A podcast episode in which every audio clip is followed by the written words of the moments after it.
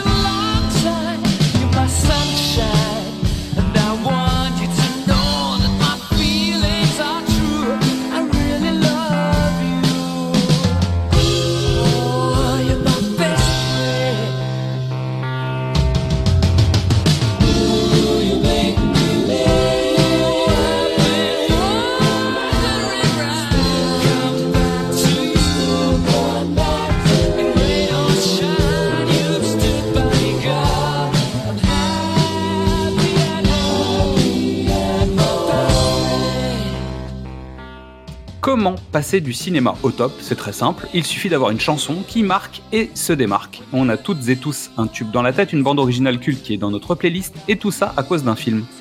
Encore un bon prétexte pour parler de cinéma, me direz-vous? Et vous avez toujours raison. Euh, et pour cette mission, je me suis entouré des meilleurs. J'ai choisi mon coloc, mon player one, celui qui est capable de squatter le canapé jusqu'à ce que mort s'en suive, Mystery.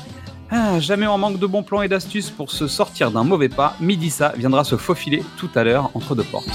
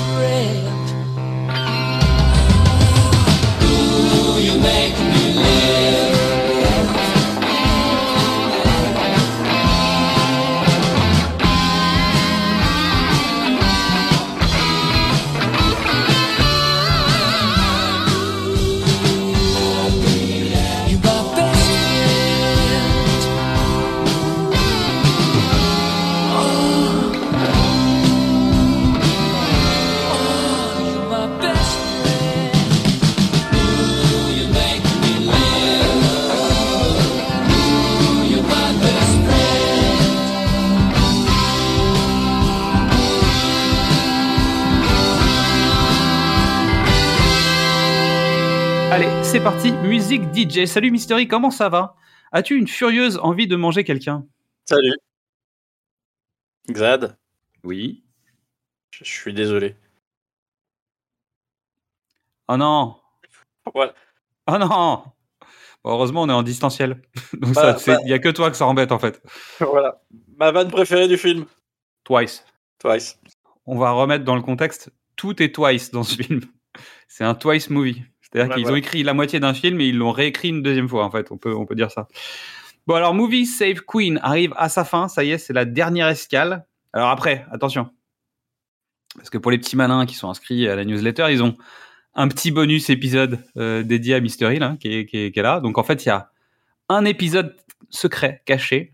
Pour ça, euh, il faut vite vous inscrire à la newsletter sur le site Ocha pour pouvoir avoir cet épisode secret. Aujourd'hui, nous allons passer du Londres médiéval à l'Angleterre contemporaine, aux prises avec une drôle d'invasion. Je pense qu'on peut dire ça comme ça, puisque nous allons parler aujourd'hui de Shaun of the Dead. C'est un des films qui s'est imposé à moi quand on a choisi les, les films Queen. C'est bizarre. Parce qu'il y a une séquence euh, extraordinaire. J'avais oublié qu'il finissait par un autre morceau de Queen, en fait. Bah ouais. Donc résultat, on se retrouve à nouveau avec un film double twist, puisqu'il y a deux chansons de Queen, comme dans Chevalier. Euh, voilà. Bah, on parlera pas d'Highlander, de Flash, euh, parce que bon, bah là, ça, ça compte plus. Hein. Et Wayne's World, on avait qu'une, donc ça, c'était bien. Et l'autre, l'autre film, le, le- le film Top Secret, lui, il a deux fois la même. Donc ça, c'est bien. Ta première fois avec le film, Mystery Je vois l'affiche quand je vais à Londres, mais le film sort euh, 15 jours plus tard, donc je peux pas aller le voir. Et il sort, euh, il sort pas en France. Et il sort pas en France. Et il sort pas en France. Et il sort pas en France. Donc au bout d'un moment, j'ai dit, allez, soyons un peu pirates. Et je craque et je le vois chez moi. Ok. Donc, mea culpa pour ma part, j'ai découvert ce film en version tombée du serveur, comme on l'appelle. Ouais, Elle était là, et puis mal. pouf, elle était dans mon ordinateur. Euh, bah, en fait, je crois qu'on n'a pas été les seuls, hein, puisque Ah euh, le phénomène Shaun of the Dead est né du piratage, en France en tout cas, c'est sûr, parce que le film ne venait pas. Euh, et en gros, il y a eu une sortie, il me semble, il y a eu une sortie technique, sans doute. Il est sorti en DVD avant de sortir au ciné, en France. Fait qu'il a été édité en support, et ils l'ont refait sortir au cinéma, parce qu'en fait, ça a été un, ça a été un succès.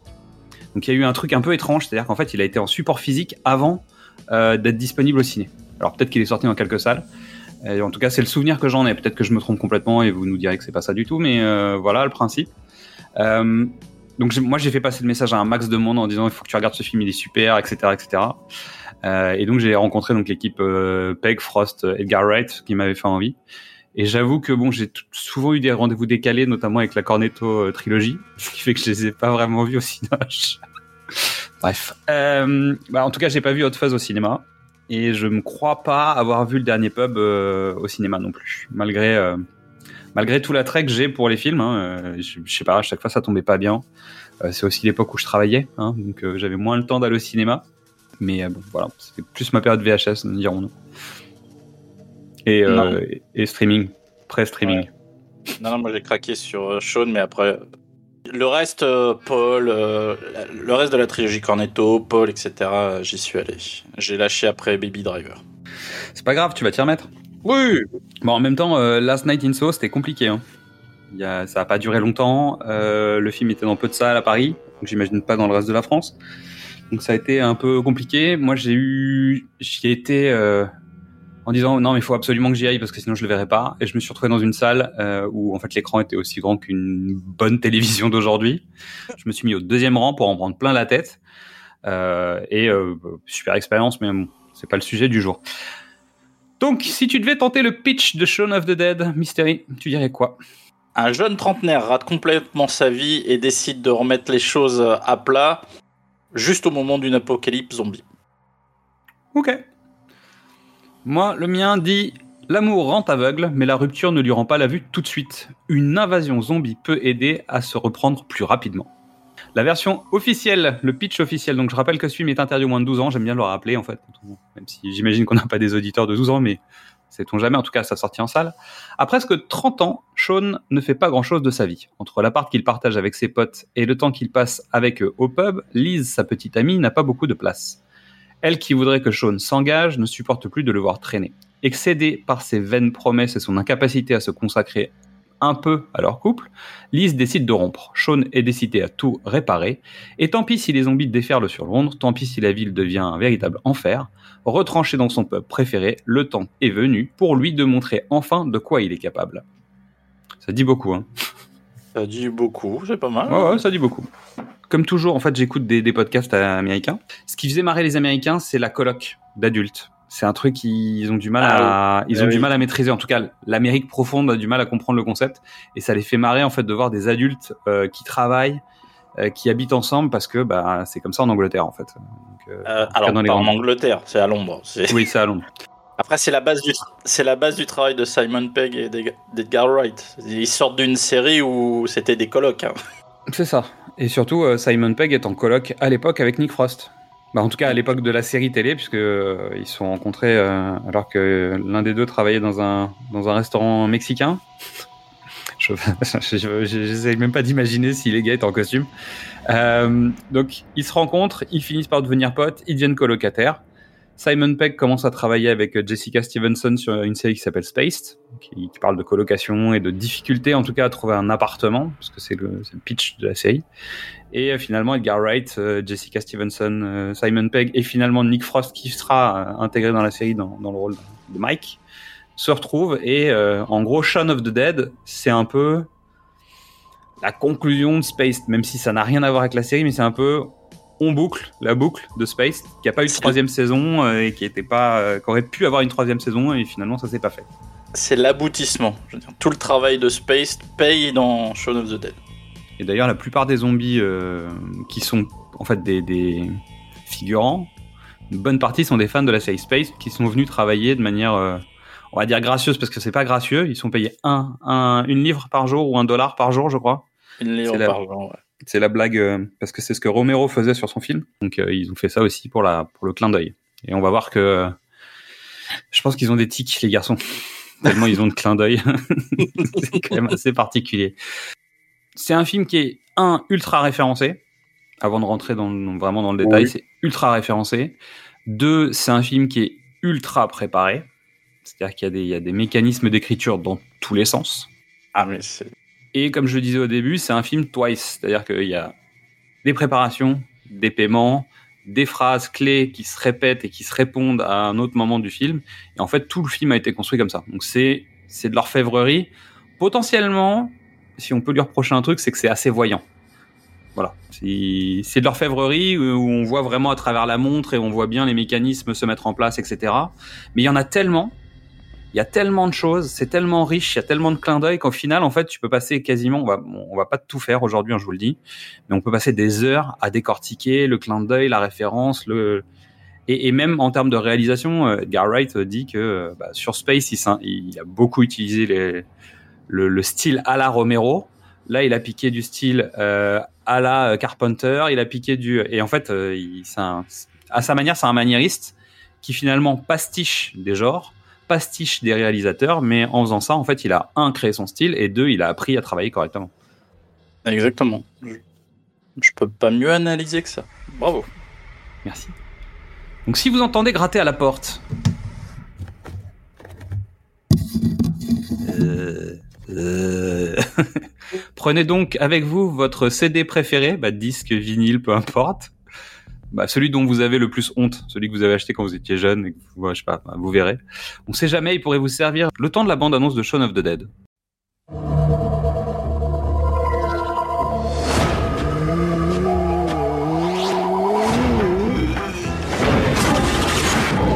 Vous vous êtes déjà dit que la vie moderne n'était pas vraiment votre tasse de thé?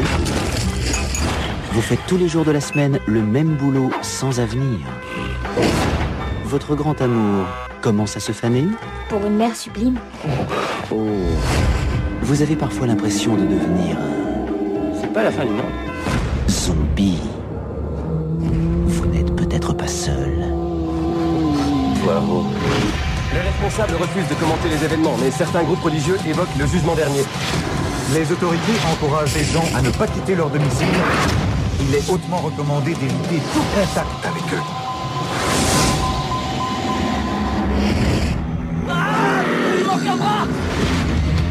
C'est quoi le plan Frappez-les à la tête, ça a l'air de marcher. Pourquoi aller chez Lise Parce que je l'aime. D'accord, chérie. Deux secondes. Et ne bougez plus.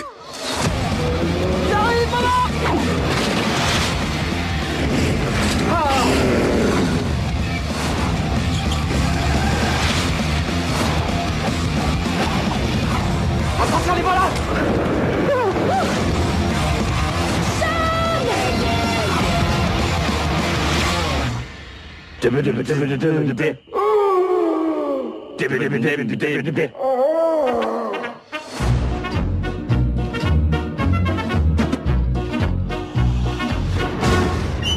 Allez, présentation du film. Donc, titre original Shaun of the Dead, année de sortie de 2004. Réalisateur Edgar Wright. Scénario Edgar Wright et Simon Pegg. Durée 95 minutes.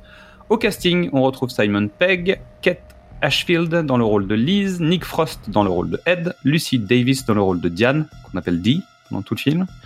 Euh, Dylan Moran dans le rôle de David, Bill Nighy. Hey, salut Bill dans le rôle de Philippe, euh, Penelope Wilton dans le rôle de Barbara, la mère de Sean, Peter, Peter Sarafinovich dans le rôle de Pete, parce qu'ils n'ont pas été chercher loin, parce qu'ils avaient écrit le personnage en pensant à lui, en disant bah on va l'appeler, bah, ce sera Pete. Donc en fait, il et il jouait dans Space aussi. Il avait, euh, il avait un petit personnage. euh, il avait la némésis de, de Simon Pegg dans, Space. Et Jessica Stevenson qui viendra passer un petite tête aussi, euh, qui joue Ivan. La musique est signée Dan Mudford et Pete Woodhead.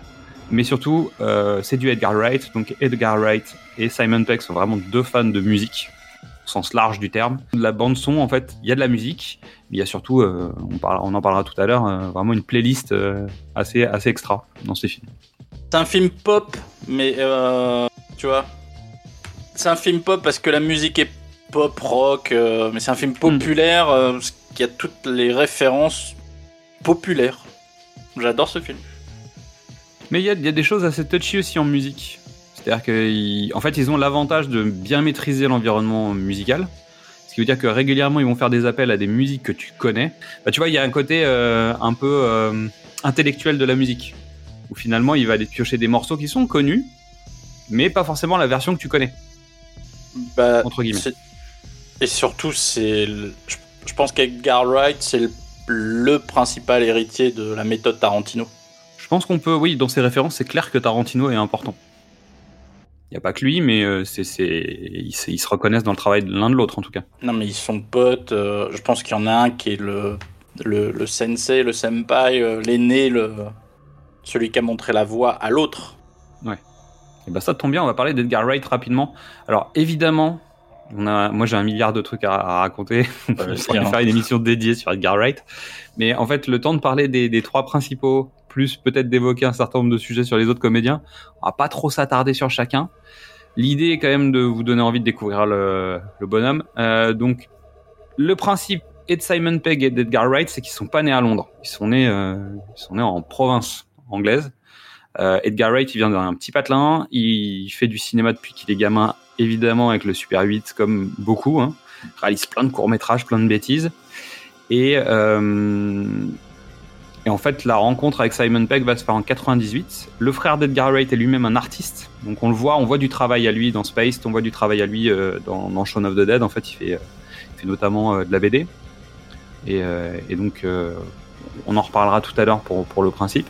Mais en fait, il vient pas du sérail officiel. Il a pas fait les grandes écoles de cinéma. Il a appris ça dans, dans, son cursus à lui et dans son parcours entre guillemets local.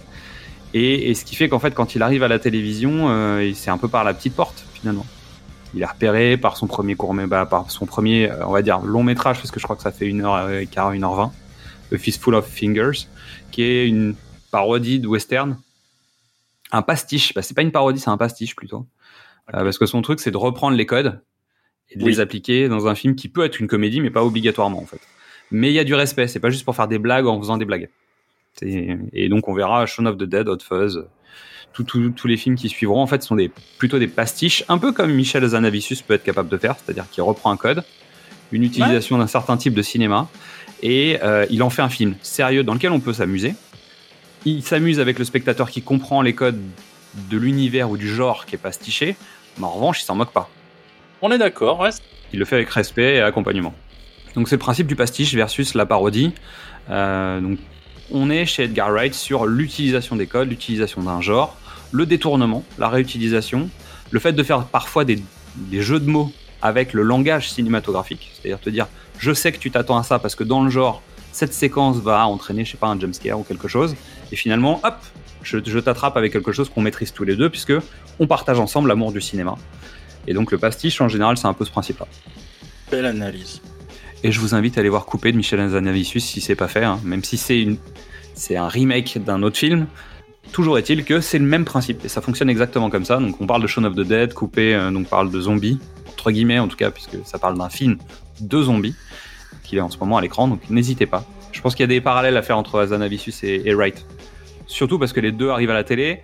Ce qui m'a fait rire, c'est quand j'ai découvert le, le parcours de Nick Frost qui est clairement arrivé là par accident en fait. C'est juste qu'il n'aurait pas rencontré Simon Pegg, il serait jamais devenu comédien, ce garçon. C'est le parcours de Michel Hazanavicius, qui était au départ un ami de Dominique Farrugia. Et euh, il était un peu marrant, donc Farrugia lui a dit Viens avec nous, on va écrire des conneries. Et euh, c'est comme ça qu'il est rentré euh, à Canal, et, et ainsi de suite. Donc il, il y a un parcours commun entre ces garçons-là. Alors c'est pas les mêmes époques, mais il y a, il y a des parallèles. Euh, de 1999 à 2001, Spaced. Donc après, euh, Edgar Wright avait fait d'autres choses. Euh, 2004, donc vraiment Shaun of the Dead. 2007, Hot Fuzz. 2010, Scott Pilgrim vs. The World. 2013, Le Dernier Pub avant la fin du monde. 2017, Baby Driver. Le documentaire sur les Sparks en 2021. Et Last Night in Soho en 2021 aussi. Deux autres dates importantes. Un, 2011, puisqu'en fait, il est coécrit en fait, euh, Les Aventures de Tintin. Le secret de la licorne de Steven Spielberg où il va retrouver ces deux comparses qui feront des voix off puisque c'est les Dupont et Dupont les deux là. Et il travaille surtout avec la team euh, Doctor Who. Bah, Sherlock, Doctor Who. Ouais. Hein, plutôt Euh, Sherlock. Alors, C'est Stéphane Moffat, oui. Et- Donc on est, on est quand même sur les teams connus en fait des, des auteurs euh, bah, de, de- de Sherlock. Donc euh, on est sur les, les, les, les personnes importantes, celles qui comptent en tout cas à la télévision anglaise à l'époque. Et en 2015, il est attaché au projet Ant-Man. Bah, en tout cas, il est détaché du projet Ant-Man Ah bah, qu'il a lui. lui. proposé, qu'il a construit, euh, bah, qu'il a, amené jusqu'à ce que le MCU se dise Ah, non non attends attends deux secondes, on voudrait raccrocher ce wagon à notre euh, intrigue principale. Alors que a priori au départ ils en avaient rien à cirer. Euh, Ant-Man, il est lancé de mémoire, il est lancé au moment du premier Thor. C'est-à-dire que Wright va les voir en disant Hey, j'ai envie de faire un film de cambriolage. J'adore le personnage de Ant-Man, est-ce que ça vous intéresse? Et, à il l'époque, développe- il n'est pas prévu au MCU en fait. Ah Vraiment. non, mais c'est non, mais c'est un truc tout seul comme un grand. Il y va tout seul comme un grand et Feige euh, dit ah bah ouais tiens pourquoi pas. Parce qu'ils ont leur plan euh, pour préparer les Avengers et Ant-Man qui est un des Avengers originels, mais c'était pas dans la c'était pas dans la liste donc il travaille et puis finalement Wright le dit très bien. Euh, j'avais j'avais envie de faire un film Marvel, mais Marvel avait pas très envie de faire un film Edgar Wright. Sans deck. Mais pourtant, il y a des restes. Hein. C'est-à-dire que quand on regarde le film aujourd'hui, il y a pas mal de restes. Ça se Ça voit. sent. euh, Ça, ça se sent. Ah ouais, ça se sent dans des découpages, dans des narrations, il y a encore des trames, il y a, il y a encore pas mal de travail. Bah, ils avaient déjà très très bien avancé en fait quand il est parti. Euh, et je pense qu'ils ont gardé une bonne partie de son travail quand même. Et ça se voit parce qu'en fait, quand tu regardes le 2, bah, il y a moins. Il y a beaucoup, beaucoup, beaucoup, beaucoup moins d'Edgar Wright quand même dans le deuxième. Bah, c'est un réalisateur qui a, qui a repris le projet euh, du premier et qui a décidé de faire son film sur le 2. Bah, c'est Oui. pas. Mais bon. Alors, ensuite, on va parler de Simon Pegg. Donc, Simon Pegg, pareil, il vient euh, d'une petite ville, euh, donc il, il fait ce qu'il a à faire. Lui, pour le coup, il a plutôt étudié les arts dramatiques à Bristol, quand même. Donc, il, est- il a été dans. Il, il s'est déplacé pour aller faire des études. Il a fait un mémoire sur le marxisme et le cinéma dans les années 70. Donc, ça, c'était rigolo. Euh, Mais, mais son grand truc, en fait, c'est il emménage à Londres dans les années 90 et il va faire du stand-up dans un premier temps. Et ensuite, il va présenter un One euh, avec lequel il va partir en Nouvelle-Zélande et en Australie pendant une tournée. Et il va se faire repérer comme ça et c'est comme ça qu'il rentre à la télévision. D'accord. Donc 99 Spaced, puis ensuite, bah, il y aura euh, Shaun, la Alors. trilogie, Edgar Wright. euh, Vas-y. Avant Spaced, en fait, ils se rencontrent sur une, sur une série qui s'appelle Asylum, qui mais vraiment euh, pas, pas de budget, que dalle. Euh, Simon est troisième rôle, un, truc comme ça, et Garwright est second ou troisième assistant. Ils sympathisent, euh, ils, ils rencontrent. Je crois que Jessica aussi est dans Asylum, mais vite fait, et donc les trois se trouvent qu'il y, y, y a quelque chose, il y a une énergie entre eux. Ils écrivent Spaced. Ils le proposent à Channel 4, qui est euh, l'équivalent de Canal des années 90. Tu vois, en termes de, de ton, de liberté, de, Hmm. de facilité. Donc euh, voilà. Ça, déca- ça décolle comme ça.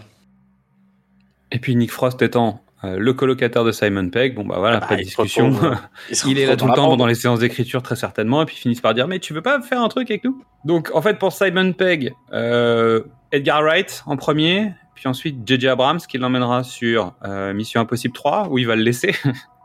il l'emmène sur Star Trek où il va le laisser et il l'emmène sur Star Wars où il va le pas le laisser puisqu'en fait il Ah fera oui. qu'un seul épisode mais euh, Il va le lâcher. Non, il en fait deux. Il en fait deux. Simon Pegg euh, qui donc est incontournable aujourd'hui à Hollywood je pense aussi. Incontournable, mais il est reconnu. Il est tranquille. Ah oui, il, oui, fait son, il fait son petit film à lui par an. Ensuite, il, va, il, il part rejoindre Tom Cruise. Ça va. Tranquille. Bah, il est à l'affiche des deux prochains. Ça, ça, va le, ça va le faire, quoi. Je pense que c'est euh, c'est pas mal. Et il est bien dans Scotty. Dans Alors, euh, il a un accent. euh, Sa femme est écossaise, donc l'accent, l'accent est réel. Il a des, il a des exemples, il a des modèles. Mais euh, Ah, ça vaut pas le Scotty d'origine, hein, on est d'accord. Hein, mais, euh, on est d'accord. Mais non, mais en fait, euh, son personnage de Star Trek et son personnage de Mission Impossible, c'est quand même à peu près le même. à peu près. Sauf que Benji dans Mission Impossible a un arc, euh, voilà, il passe de, de, de mec derrière son ordinateur à mec de terrain, c'est quand même plutôt rigolo.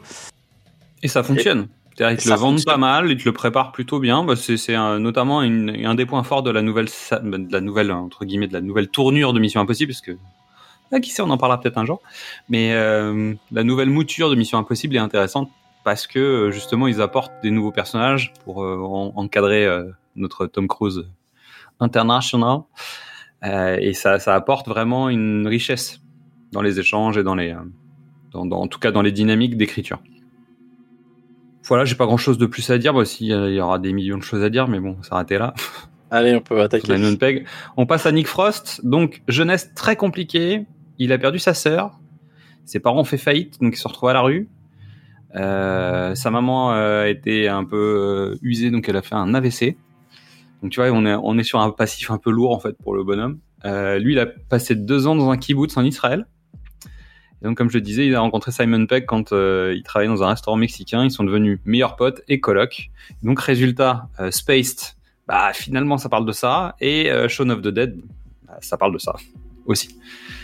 Et euh, donc lui, on va le retrouver en dehors du cadre de ce qu'on a évoqué avec les autres, hein, euh, puisque souvent il travaille en binôme. On va le retrouver dans Good Morning England de Richard Curtis, dont on a déjà parlé. Donc dans Paul, où il retrouve Simon Pegg, mais il n'y a pas Edgar Wright. Ah, pas là directement. Euh, Tintin, tous les deux. Attack the Block. J'aime bien ce film. J'adore ce film. Donc euh, qui sait. Il fait une petite panouille aussi dans un Star Trek sans limite. Et on le retrouvera aussi dans Tomb Raider, où il fait euh, un petit rôle. Et il a développé sa propre série, qui est sur Amazon Prime, qui s'appelle Truth Seeker. Exactement. Si vous êtes en manque, euh, si vous êtes en manque de de la trilogie Cornetto, c'est pas c'est pas extraordinaire, mais Peg est là, euh, l'esprit est là. Alors, Peg est là de manière euh, très très avec parcimonie. Il est pas là. Non mais il est, il est venu tourner trois jours et puis c'est c'est et c'est étalé sur toute la série. C'est allé sur toute la série. On est d'accord. Et on est entre Sean et Hot Fuzz.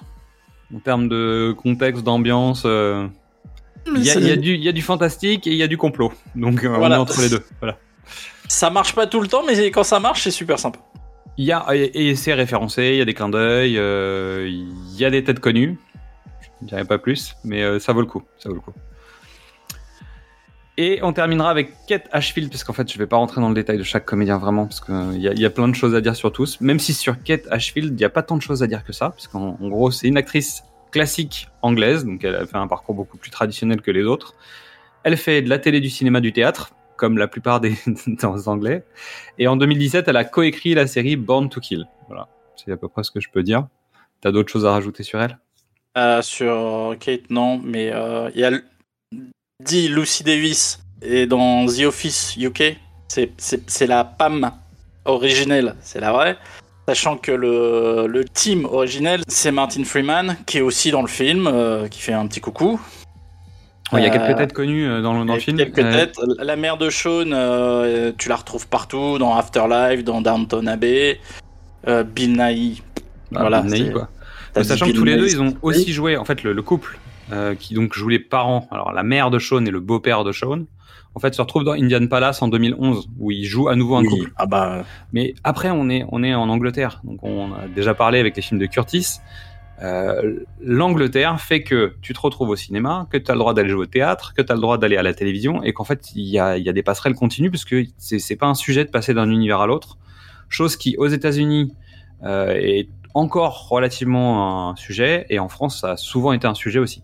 Même si c'est un peu plus poreux qu'il y, a il y a quelques années, c'est pas aussi fluide. En Angleterre, c'est euh, c'est normal en fait de, bah voilà. de se croiser. Donc résultat, bah, dans Downton Abbey, t'as as à peu près tout le casting de Goth, qui est tout le casting de Doctor Who, qui est tout le casting de, bah, tu vois, de, de Sherlock, puisqu'en fait c'est c'est normal, c'est comme ça.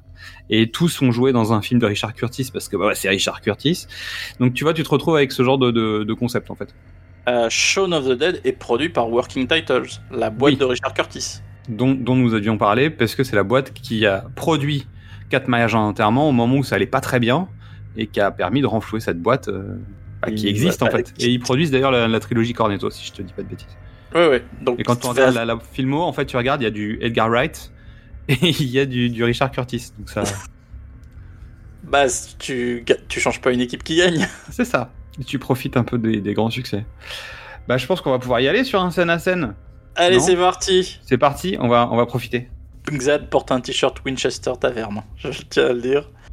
Est-ce Oui. qu'il l'a acheté exprès C'est la première fois que je le vois porter. Est-ce qu'il l'a acheté exprès avant?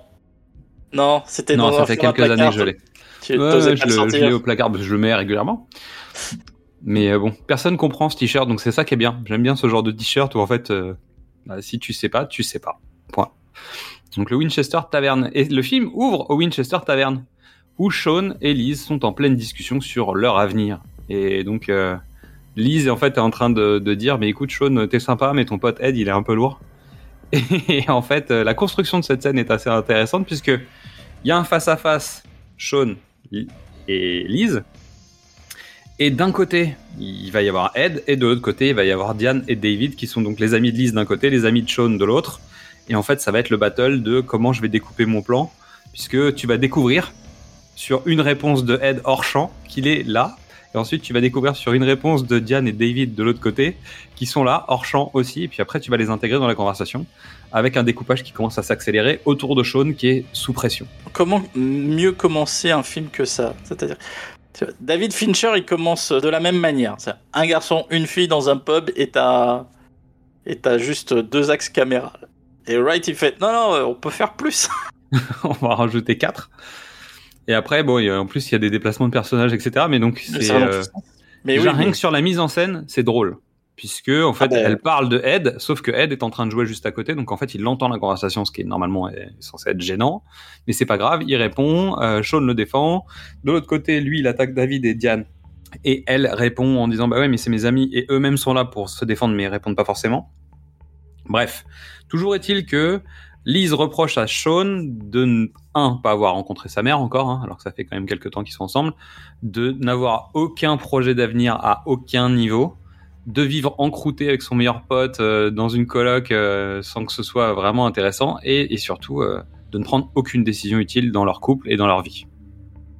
Bref, c'est une larve. Faut devenir un mensch, mais c'est compliqué. Bah oui, hein, parce qu'on a autre chose à faire.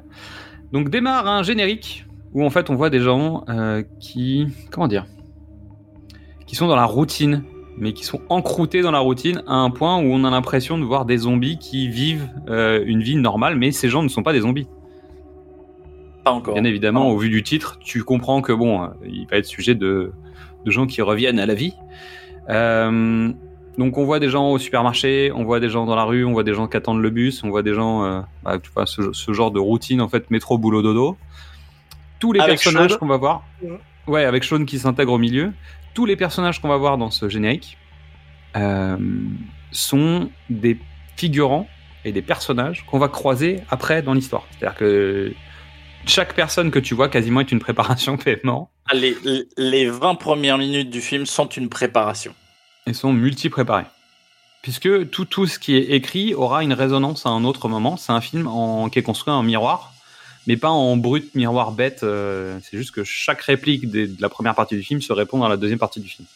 Et à des points qui techniquement, euh, bah, bon, moi je trouve, en termes d'écriture, sont hyper impressionnants. Donc on a une musique qui est timée en fait dans le générique, et tu vois tous les gens se déplacer de manière un peu lente et répéter, euh, tous à peu près en même temps. C'est que t'as vraiment un aspect de, de masse informe et, et stupide, quoi. La vie londonienne. C'est ça. Et on se retrouve à la coloc, où on voit des pieds arriver dans le cadre, donc ils sont un hommage à la nuit des morts vivants, puisque c'est comme ça que débarque. Et c'est Sean qui se réveille, pendant que son pote Ed joue aux jeux vidéo. Donc Sean se pose à côté de lui, prend la deuxième manette. À peine a-t-il activé le player 2 que l'autre lui dit tu dois pas les bosser. Il finit par dire Euh, ok je vais aller je vais me préparer. Et là on découvre un petit peu le, le style Edgar Wright, en tout cas le truc qui va faire un des trucs en tout cas pour moi qui, qui sont une sorte de signature, même si c'est un montage très cut, donc ça veut dire plein de plans les uns à la suite des autres, euh, qui en fait accélère une situation, chose qu'on voit souvent dans les films d'action, c'est-à-dire j'ouvre une mallette, je prends un flingue, je le recharge et machin. Il l'a piqué à ce genre de film. hein. Ah, c'est- enfin, c'est la technique Guy Ritchie. hein. Et justement, j'y venais. C'est pour moi la technique Guy Ritchie, où en fait, euh, Guy Ritchie utilise ça souvent pour déplacer ses personnages. C'est-à-dire, on n'a pas le temps, euh, et notamment sur Arnaque, Crime et Botanique ou sur Snatch, euh, il avait tendance à faire ça pour bah, s'économiser de l'argent, parce que bon, on va être honnête, en fait, il n'avait pas les moyens de d'emmener un mec de New York à Londres, donc euh, autant fermer une porte d'un taxi. Bon bah voilà, t'as as expliqué que le mec prenait l'avion, quoi. Tu vois, c'est c'est assez simple. Et on se retrouve avec euh, ce, ce clin d'œil là qui sert en fait à utiliser des, des- du quotidien, mais pour créer un de la dynamique, deux du sourire parce que c'est c'est à nouveau le pastiche d'un code d'un d'un autre genre de cinéma qui est détourné pour en, en faire un truc où en fait on voit finalement Sean aller aux toilettes, se brosser les dents et faire son thé quoi, en gros. Mais tout ça dans ouais. un montage hyper rapide. Et juste après, en fait, il ferme euh, juste hein, le, le miroir de la salle de bain, bah, le placard de la salle de bain, il le ferme et Pete est derrière lui et il lui dit attends, il faut que tu dises à Ed de bouger son cul parce que j'en peux plus en fait. Et donc il y a des tensions dans leur coloc. Donc tu te retrouves avec ça qu'il va utiliser à plusieurs reprises, qu'il utilise toujours aujourd'hui hein, dans ses montages. Et l'autre chose qui est importante, c'est pour moi, c'est les panneaux en fait de transition, qui sont des, signatures de Wright euh, qu'il utilise de manière assez euh, assez fantastique, c'est-à-dire faire qu'un objet ou un personnage passe en premier plan pour masquer le fait de passer d'une séquence à l'autre. Donc il va l'utiliser de plus en plus euh, avec le temps. Il n'en a pas beaucoup dans Shaun, mais il y en a quelques-uns. Et puis après les raccords de son, les raccords. euh, En fait, il utilise beaucoup le montage, qui sont des techniques finalement qui coûtent pas cher, qu'il a forcément euh, utilisé à... à la hauteur de, de tout ce qu'il pouvait faire dans Space notamment, puisque c'est des choses qui coûtent pas beaucoup d'argent. Le pastiche, ça permet d'accrocher un spectateur geek qui va se dire ah ouais, je me rappelle ça, c'est rigolo, qui coûte pas non plus beaucoup d'argent, mais filmé à la manière d'eux ou, utiliser tel code de tel film, bah finalement ça, ça permet d'accrocher un spectateur et de, faire des choses à pas cher. Ce qui est important, c'est qu'en fait, dès Sean, même c'était pas tout à fait le cas sur Spaced, mais Sean, il a le temps, il peut préparer, il peut faire correctement, ils sont pas dans le rush. Edgar Wright, il crée son style. Ça va s'améliorer, ça va se perfectionner, ça va. Il va avoir plus de budget, plus de temps, plus de moyens, mais toute sa grammaire à lui, elle est déjà là. Oui, sachant qu'en fait son, exercice de style et là où il a pu s'entraîner à essayer des trucs, c'est sur Spaced. Parce que finalement, euh, bon, on n'a pas dû trop lui casser les rouleaux et qu'il a pu essayer pas mal de choses déjà là-bas, euh, tester des trucs, voir ce qui fonctionnait, ce qui fonctionnait pas. Et sur Sean, en fait, il, il met en application le- entre guillemets ce qu'il a, ce qu'il avait découvert de mieux et ce qui lui correspond le mieux. Donc on se retrouve dans cette coloc. Donc avec le principe donc de Pete qui arrive dans la glace donc en mode faux jumpscare parce qu'en fait tu t'y attends pas donc résultat c'est pas préparé donc c'est pas très grave c'est plutôt la rupture du montage cut qui arrive sur Pete mais on utilise quand même le principe de ce qu'aurait été un jumpscare dans un film d'horreur donc il est déjà en train de te dire attention c'est rigolo mais on est quand même dans un film d'horreur donc je te rappelle que les codes du film d'horreur c'est le jumpscare etc et il y a une préparation une première préparation ah bah, une nouvelle première préparation où en fait Pete leur dit mais arrêtez de laisser la porte ouverte la nuit en fait on va avoir un problème hein, ces quatre. Donc monta- montage cut du petit déjeuner, à nouveau suite de la conversation où en fait on découvre que Ed est un boulet, il bosse pas, il fout rien, il paye pas le loyer. Bref, c'est c'est un paria qui se gratte euh, les couilles dans le canapé en- au sens littéral du terme puisque Nick Frost s'est rasé les parties juste pour pour bah, profiter de la séquence en vrai. Je vais faire une référence. hein. Ed est à Sean ce que Polly est à Rocky. Oui, c'est un ralentisseur. En tout cas, dans le cas de Ed, c'est vraiment un boulet au pied qui, qui traîne Sean, mais qui arrange bien Sean pour éviter de prendre des décisions. Ah c'est- l'ado attardé de Sean. Dans, en Sean. C'est c'est ce symbole-là. C'est terrible. Tu peux jamais complètement effacer. Hein. Tu le mets dans un placard, tu le laisses euh, au fond du jardin, mais quand même, tu, tu vas le chercher est de temps en temps là. parce que c'est, il est toujours là, à l'intérieur de toi. Donc, résultat, ça se, ça, ça, le ton monte entre Pete et Ed un petit peu. Euh, et à nouveau, il y aura bon, des, un certain nombre de préparations. Donc, Pete s'en va énervé. Euh, Sean est prêt pour aller bosser. Et euh, Ed prend quelques instants pour s'excuser. Et là, tu dis, waouh, le mec a compris qu'il est gênant. Mais non, Eh non. pas du tout. Non, non. Donc toi, tu, tu dis, ah, il y a peut-être un espoir, mais finalement, c'est juste que Ed vient de lâcher une caisse et que... voilà. Et au moment où Sean s'en va, Liz laisse un message, puisqu'il avait promis à Liz de lui réserver un restaurant pour leur anniversaire. Et évidemment, je veux dire, on a tous compris que Sean avait oublié. Mais c'est pas grave. Donc on commence une première séquence qui est très importante dans le film, puisque c'est un plan séquence. En fait, on va découvrir le quartier de Sean, et Sean va aller jusqu'à euh, leur, petite épicerie de quartier pour acheter ce dont il a besoin pour son pré-petit déjeuner ou le chemin du boulot. hein. Et en fait, sur le chemin, on va croiser un certain nombre de personnages à nouveau qu'on va recroiser. Et puis il se passe plein de choses, du type euh, Sean ouvre la, grille de sa maison, se prend un ballon de foot dans la tête, dit au gamin t'es mort. Et évidemment, bah, c'est prémonitoire parce que la prochaine fois qu'il va voir le gosse, le gosse sera un zombie. Et on entend à la radio donc des commentaires, mais finalement en fait Sean ne fait pas vraiment attention. Il prend un cornetto, il prend une canette. Il... On sent que euh, il a l'habitude de, de la personne qui travaille à la supérette qui débarque en jumpscare. Euh, et puis on survole les titres vraiment de la presse, mais il fait pas gaffe. Derrière lui, il y a un homme en costume euh, de marié. Et tout ça va servir, évidemment. Donc pour Et la petite anecdote, le- le- la personne en costume de marié, en fait, qui servira de, de amputer tout, plus tard, parce qu'en fait, il arrivera en zombie avec euh, pas de bras. En fait, la blague, c'est que dans la vraie vie, il a pas de bras, parce que c'est un cascadeur qui a eu un accident de moto, donc il a été amputé du bras. Et pour cette scène, on lui a rajouté un bras. Cette, prote- cette première scène de contextualisation euh, de l'apocalypse zombie, elle est hyper importante parce qu'en fait, c'est tout le, ça- tout le film tient là-dessus et, c'est l'intelligence de leur écriture, c'est qu'ils disent, bah, de toute façon, on le sait, euh, c'est sur l'affiche, c'est le pitch, machin, on va pas développer, ça sert à rien, vous le savez. Donc, Surtout, on va pas rentrer dans le détail de d'où, pourquoi, du comment, on s'en Ah. fout en fait. On, on le comprend, il y a une comète, euh, machin, etc. Mais tu vois des journaux, tu vois les, les des camions de, de l'armée qui roulent, et ça suffit. Ouais, clairement. T'as pas besoin de faire plus. Et de toute manière, c'est aussi une façon d'écrire. C'est Oui. une sorte d'ironie dramatique où toi, spectateur, un, t'as vu l'affiche, deux, tu sais de quoi on va te parler, trois, t'entends les informations qu'on t'envoie. Mais en fait, Sean, il s'en fout, parce qu'il est, euh, il est occupé à, à- soit à rien, soit à autre chose plus tard. Mais finalement, en fait, lui, il passe complètement à côté de l'info jusqu'au moment où il, est, il se la prend en pleine tête.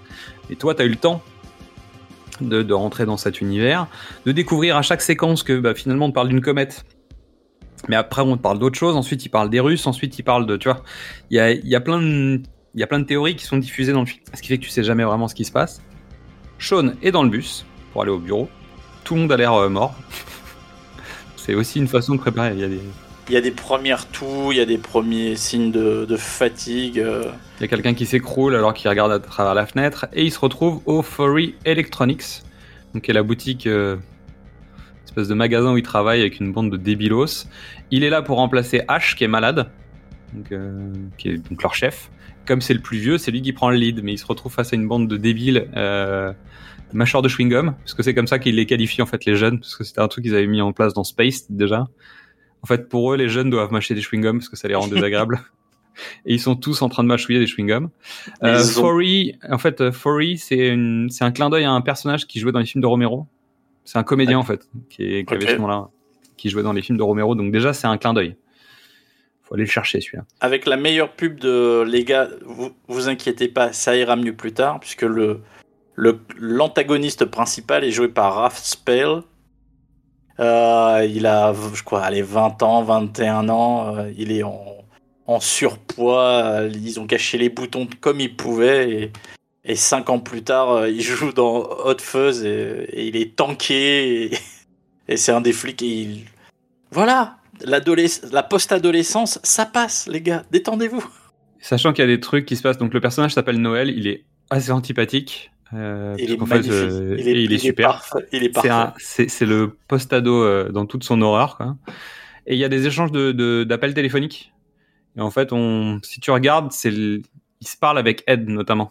Oui. qu'en gros, il y avait un coup de téléphone dans la séquence où Ed se gratte les, les, les burnes sur le canapé, où en fait tu comprends qu'en fait il deal. Euh, mais tu découvres en fait que Noël l'a appelé pour lui demander s'il avait de la, de la dope et l'autre lui dit bah non j'ai rien Euh, et donc là dans la boutique quelqu'un appelle Noël où il dit bah non mais finalement il avait rien. Donc euh, donc tu comprends qu'il y a une espèce de conversation continue en fait entre entre ces personnages. Euh, et là tu te dis ah ok d'accord. Donc on, on en est là en fait dans l'écriture. C'est-à-dire que ça va quand même relativement loin parce que même sur des personnages tiers voire euh, quatrième euh, quatrième rang en fait on a quand même une, une sorte de semi arche narrative euh, qui est liée à un des personnages principaux. Donc c'est euh, du gros gros travail. Donc le stylo de Sean qui est rouge et qu'il a dans sa petite poche de sa chemisette parce que vraiment il a, il a une tenue à fuit et il a une tache rouge et tout le monde lui dit t'as du rouge là. Il y a de Ok, la à nouveau une petite, pré- petite préparation. Et la blague étant, c'est qu'en gros, Sean va passer à peu près le film dans cette tenue vestimentaire. En tout cas, toute la partie apocalypse, il va être dans cette tenue-là. Ah, mais il va plus la quitter. Je crois qu'il la quitte, tu sais, pour aller pour le dîner avec Liz. Et il va la remettre le lendemain, mais sauf que euh, bah, c'est l'apocalypse, donc euh, il va il va être dans cette tenue-là. Ouais. Et résultat, en fait, c'était leur façon de John McClaneiser, euh, de, de John McClaneiser, en fait, euh, Sean. À dire bah en fait il a sa tenue euh, bah, du moment et en fait il va la garder et euh, il sera en chemisette blanche là où l'autre est en débardeur tu vois. Mais euh, c'est un peu le principe quoi. Donc c'est un peu une blague entre eux là-dessus. Donc plus tard on croit Sean qui zappe à la télé et qui montre des, des idioties talk show jeux débiles et des news. Mais en fait à nouveau il est en train de bosser il fait pas gaffe. Et même là-dessus il y a des préparations paiement. C'est-à-dire que notamment on voit une sorte de télé-réalité on voit une nana dans un talk show qui, qui parle de son mec qui, qui sont dans des bonus, hein, des DVD, mais qu'on retrouvera en fait à la fin euh, du film. Il y a une émission de jeu où en fait t'as des mecs qui essayent de courir euh, façon euh, euh, Kitanos Castle, mais tu retrouveras aussi ce- cette émission de télé plus tard à la fin du film. Donc tout ça est aussi euh, bien bien préparé. Noël débarque, euh, coupe Sean dans sa présentation du téléviseur et son père est là. Et Sean insiste bien sur le fait que non, ce n'est pas mon père, c'est mon beau-père. Et de dos, on sait déjà, parce que c'est déjà. c'est sûr, tu vois. Il est de dos et il pivote de manière très acrobatique, qui est aussi un pastiche finalement. Puisque dans un film d'horreur, Mais- tu filmerais un personnage comme ça qui va se retourner et d'un coup, en fait, tu découvres que c'est un monstre, c'est un zombie, c'est un loup-garou, peu importe euh, le, le type, mais c'est un code. C'est une codification du, du cinéma de, de genre. Et là, à nouveau, on te l'utilise, mais en fait, euh, c'est juste Bill Nighy euh, qui vient en disant euh, Tu dois venir voir ta maman, pense bien à lui acheter un, un bouquet de fleurs parce que Alors Et- c'est prévu, c'est-à-dire la visite dominicale est déjà prévue, mais euh, mais le, le beau-père euh, débarque pour être sûr de. d'être sûr qu'il va, quoi. un, venir, deux, qui merde Deux. pas, trois, qui ramène un bouquet de fleurs parce que, bon, bah. Je te fais même pas confiance. Je te Ah fais pas confiance. T'es pas capable du strict minimum, donc on va rappeler les règles. C'est tout. Il est là que pour ça. Ah mais oui, oui. Il sort de la boutique, des camions militaires passent, et James Scare de Noël qui dit Au fait, tu nous avais pas dit qu'on ne devait pas faire des trucs perso au bureau. et en fait, euh, Sean lui dit Bah non, mais en fait, là, c'est un peu particulier parce que ça compte pas, etc. Puis il y a Liz qui l'appelle à ce moment-là. et donc Liz lui parle du resto. Pardon, vas-y. Oui, en plus, l'arrivée du téléphone, juste ce plan, euh, mais tu, il y a pas de truc personnel, mais il y a pas de truc personnel dans ma vie. Et il y a un, point avec un combiné de téléphone qui, rentre dans le cadre. C'est débile, mais c'est drôle. Qui lui dit C'est Liz pour toi. Donc lui, il décroche, c'est vraiment Liz. Sa, petite amie qui lui dit oui il faudrait que tu tu- est-ce que tu as eu le temps de t'occuper du restaurant? Donc lui il écoute pas parce qu'en fait il est en train de jouer avec Noël à lui faire comprendre que bon bah c'est pas important et machin nanan il dit ok ok ok très bien il raccroche et il dit c'était Lise de la compta donc résultat il fait croire que c'est en plus pas sa petite amie mais qu'il l'a pas écouté en fait et d'un seul coup raccord euh, donc, on a un de ces raccords en question là dont je parlais tout à l'heure il se retrouve chez le fleuriste où en fait t'as un mec qui se met à courir comme un dératé euh, qui était un des mecs qui attendait le bus dans le générique Mhm. qui passe comme un dératé. Lui, il achète des fleurs euh, avec une petite carte euh, pour sa maman. Mais pendant qu'il est en train d'acheter des fleurs sur la placette, en face de, de la- du fleuriste, il y a un SDF qui essaye d'attraper un, des pigeons. Et en fait, tu supputes que le SDF a gobé le pigeon, mais en fait, au moment où Sean essaye de voir, il y a un bus qui passe, et résultat, quand le bus est passé, bah, le mec est plus là.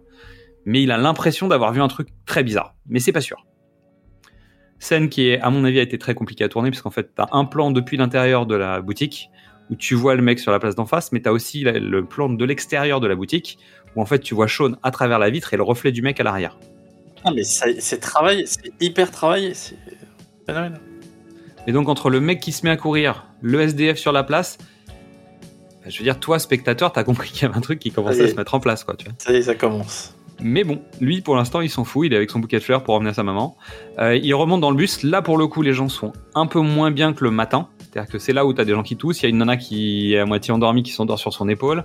Et euh, t'as une voiture plus tard qui bloque la circulation. Et tu vois un mec qui est affalé, euh, accroché à son volant. Il y a des services d'urgence qui vont venir. Et juste au moment où il regarde ça, en fait, il tombe sur Yvonne. Donc, à nouveau jumpscare.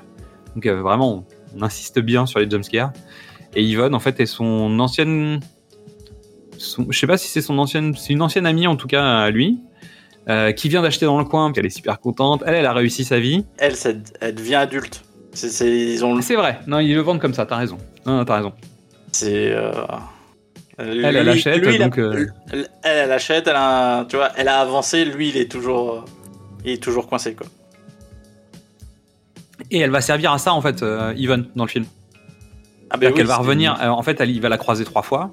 Et en fait, à chaque fois, euh, elle aura euh, soit. En fait, ils vont se croiser Elle aura des étapes d'avance sur lui ou pas, mais en tout cas, il y, y y aurait pu avoir un film sur Yvonne, carrément. Et, et je pense que c'est un peu comme ça qu'ils ont imaginé ce personnage. C'est-à-dire que je pense que Wright et Simon Pegg, ils savent exactement ce qui s'est passé pour Yvonne.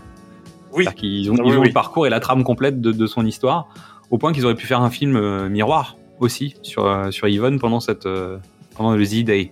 C'est comme ça que ça s'appellera à la fin. Donc elle parle de Lise, elle lui dit ah bah vous êtes toujours ensemble, c'est super, etc. Et il dit mais ça fait combien de temps? Et l'autre il dit bah ouais, voilà c'est notre anniversaire aujourd'hui, ça fait deux ans je crois. Ouais. Je crois que ça fait deux ans. Il dit c'est notre anniversaire. Ah super, t'as prévu quoi? Et oups, j'ai oublié de réserver le restaurant. restaurant où on mange du poisson, où on mange tous les poissons. C'est important en fait, même dans la préparation du resto, parce que c'est comme ça qu'il a vendu le truc. Donc bref, euh, il rentre à la coloc. Donc Ed dit qu'il a rangé, mais en fait, il, a priori, ça se voit pas vraiment. Il a pris les messages et donc il lui dit euh, bah tiens, il y a Lise qui a appelé, etc., etc. Donc Sean prend le prend le bottin à toute allure, donc à nouveau le montage cut. Hein. Donc il comme il veut il veut réserver une table au Fulci. C'est donc un clin d'œil évidemment au réalisateur euh, de, de Giallo euh, du même nom. Et euh, dans le bottin, il est écrit le restaurant qui sert tous les poissons. C'est bah, C'est la blague du, du- de la- de l'annonce. Et euh, bien évidemment, il n'aura pas de table. Lise appelle en disant Est-ce que tu as pu réserver? Donc Sean essaye de baragouiner une espèce d'excuse bidon euh, qui est Ils pas vraiment un la- mensonge. Ils se sont trompés dans la résa. Non mais. Ouais. Si en fait, il essaye, il, essaye de, il essaye de faire un mensonge, mais il l'assume pas vraiment. Et quand Lise lui dit Bon, bah, t'avais pas réservé, il fait Ouais, j'avais pas réservé. Bah, tu vois, il y, a un- il y a un truc où en fait, il, il va jamais au bout. Et on prépare le fait qu'il va jamais au bout. Et à chaque fois qu'il commence un début de mensonge, chaque fois qu'on pointe en disant non, non, mais c'est pas vrai, il finit par dire ouais, t'as raison, c'est pas vrai. Donc même ça, il assume pas. C'est-à-dire qu'il va même pas au bout de ça, quoi. Pendant qu'il est avec Lise au téléphone et elle lui dit mais on fait quoi finalement? Il y a Ed qui est derrière et qui lui fait le symbole du W pour lui dire on va au Winchester, chose que elle ne voulait surtout pas. Euh, et puis c'est surtout l'idée de, de faire autre chose qu'aller au Winchester. Résultat, cut cut, euh, Sean prend les fleurs qu'il avait prévues pour sa maman et il est en train de sonner chez Lise. Et donc, euh, Diane et David filtrent, parce qu'en fait ils sont en binôme les deux tout le temps. hein. Donc ils filtrent, Ils donc couple. il dit... Oui, ils sont en couple, mais c'est un binôme même de de- d'image. C'est-à-dire que Oui. souvent on les voit côte à côte, sauf dans la scène qui va suivre où en fait ils se séparent. Mais pour des bonnes raisons aussi. C'est-à-dire qu'il y a- il y a des forces... euh, il y a des forces en présence euh, qui sont différentes. Donc Sean dit attendez, laissez-moi rentrer. Ils veulent pas la laisser rentrer. Donc il dit bah, je vais essayer de monter par la fenêtre. Donc on les voit en train de regarder la fenêtre où tu sens qu'il y a quelqu'un qui est en train d'essayer de monter et ça ressonne à l'interphone en disant laissez-moi passer. Donc Sean arrive dans l'appartement, il parle avec Lise et c'est là où justement euh, il y, il y a le moment où David et Diane se séparent. Dans le plan, ça se voit. Et en fait, David reste derrière Lise, profite du fait qu'elle est en train de gentiment d'envoyer bouler euh, Sean et Diane se met du côté de Sean. Pourquoi? Parce qu'en fait, on découvrira euh, donc à travers le film que David est amoureux de Lise depuis toujours et qu'en fait, euh, bah, il est avec Diane par défaut et que Diane l'a accepté et qu'elle le sait et c'est pas grave. Mais là, en fait, les forces dans la mise en scène t'expliquent ça sans, Oui. sans, sans mots. Ah, mais de toute façon, Dylan Moran, qui est un mec qui fait du stand-up un peu sombre, un peu. un peu humour noir. euh, il joue le connard, euh, mais. Il est extraordinairement Et- et désagréable. Et, et Edgar Wright dit qu'en fait son logeur, donc son propriétaire, lui a fait la remarque en lui disant mais euh, en fait le mec s'habille comme lui, euh, porte des lunettes comme lui. Il dit mais en fait tu, tu, tu m'as représenté dans ton film. et l'autre dit bah je bah, tu vois en fait une fois qu'on lui a montré du doigt le truc il fait putain c'est vrai que euh, quand même. Et il dit bah je suis désolé mais c'était pas l'objectif. Alors peut-être c'est inconscient j'en sais rien mais euh, c'était pas le but quoi. Voilà. Mais euh, en tout cas il fait très bien le gros con c'est le, le, vrai- le, le mec Ah, qui savonne la planche tout le temps, quoi. Et jusqu'à la fin. hein. Ah bah que, oui. euh, Il va savonner la planche du début à la fin du film. Donc tout le monde s'engueule. Donc tu découvres que Diane a été comédienne et que c'est une comédienne ratée. C'est aussi une préparation. C'est une préparation. Donc Lise finit par aller discuter avec Sean. Euh, il a amené un bouquet de fleurs, donc en fait ça sauve un peu les meubles.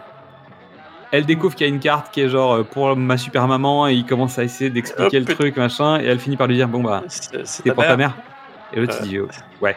Il reprend le bouquet et donc il se retrouve devant la porte en bas qui est donc le plan euh, miroir du, du- de la séquence où il est en train de sonner à l'interphone. Évidemment il se met à flotter. Donc il s'est fait jeter, il pleut. Où est-ce qu'il doit aller Oh, Winchester. Winchester. Donc, euh, entre temps, pendant l'engueulade, en fait, il y avait un moment, il y avait la radio qui disait attention, il se passe des trucs, restez chez vous, etc. Mais comme ils sont dans l'engueulade, on... personne n'a fait attention. Et là, on va rentrer dans la phase rupture sentimentale où, de toute manière, Sean ne va plus rien calculer de ce qui se passe, il vient de se faire plaquer. Et donc, sa vie s'effondre. Il pleut, il jette le bouquet de fleurs euh, devant le Winchester, il y a des alarmes de voiture au loin, il y a un couple qui s'embrasse sous la pluie. Euh, c'est pas important. Et il rentre au Winchester, il retrouve, il retrouve Ed, et au moment où il rentre au Winchester, il y a un raccord entre l'extérieur et l'intérieur avec une voiture de police qui passe. Donc il y a une technique de montage euh, qui permet en fait d'adoucir un passage d'un plan à l'autre, puisqu'on va accompagner par le son une séquence et une autre. Donc c'est une technique de montage, euh, en tout cas son, et il l'utilise beaucoup euh, Edgar Wright. Donc Ed essaye de lui remonter le moral. Euh, il lui dit, tu sais, ici il y a des bières, ici il y a des snacks, on peut tenir, euh, on peut tenir la vie, donc t'inquiète pas. Euh, il essaye de lui faire son imitation de singe, Attends.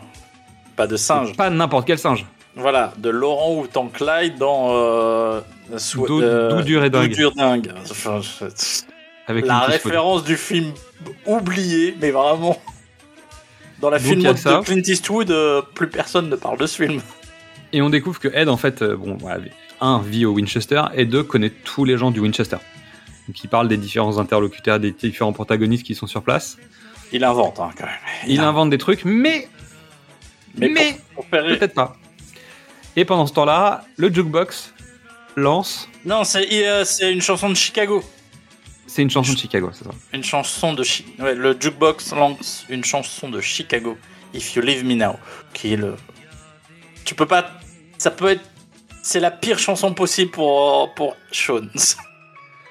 Et donc, Sean dit mais, mais regarde, il y a la chanson. Et l'autre il dit mais c'est pas grave, qui a mis cette chanson de merde? Et l'autre il dit ouais, c'est en random. Et en fait, euh, voilà. Donc en plus, le hasard a lancé Le- cette chanson le- pile au moment où Sean n'en a pas besoin. Donc on a une chanson intradiégétique, au sein du film, qui se passe dans le film, mais qui raconte quelque chose au spectateur de manière extra-diégétique. Et en fait, dans le film, quasiment tous les morceaux de musique te parlent et t'expliquent quelque chose et te disent quelque chose, etc. Donc très important, euh, à nouveau la musique dans le film, le choix des, de la playlist a été fait aussi pour te raconter quelque chose. Et ce sera plus fort encore dans d'autres films, je pense notamment à Hot Fuzz où il y a carrément, euh, il y a carrément à chaque séquence on t'annonce euh, Mhm. la chanson répond au crime qui vient d'avoir lieu. Bah, tu vois, je veux dire, il y a, il y a des trucs qui sont assez dingues.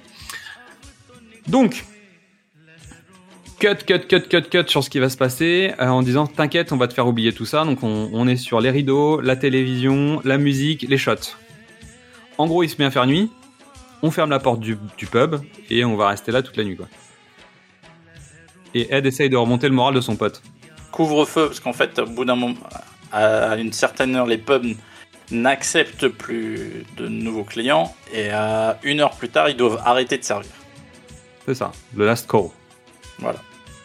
Ed essaye de remonter le moral de Sean en lui disant Mais t'inquiète, alors tu sais ce qu'on va faire demain Demain, on va commencer la journée avec un Bloody Mallory. Ensuite, on va aller manger au King's Head. On va aller faire un petit tour au Little Princess. Et on reviendra ici au Winchester pour euh, taper des shots. En gros.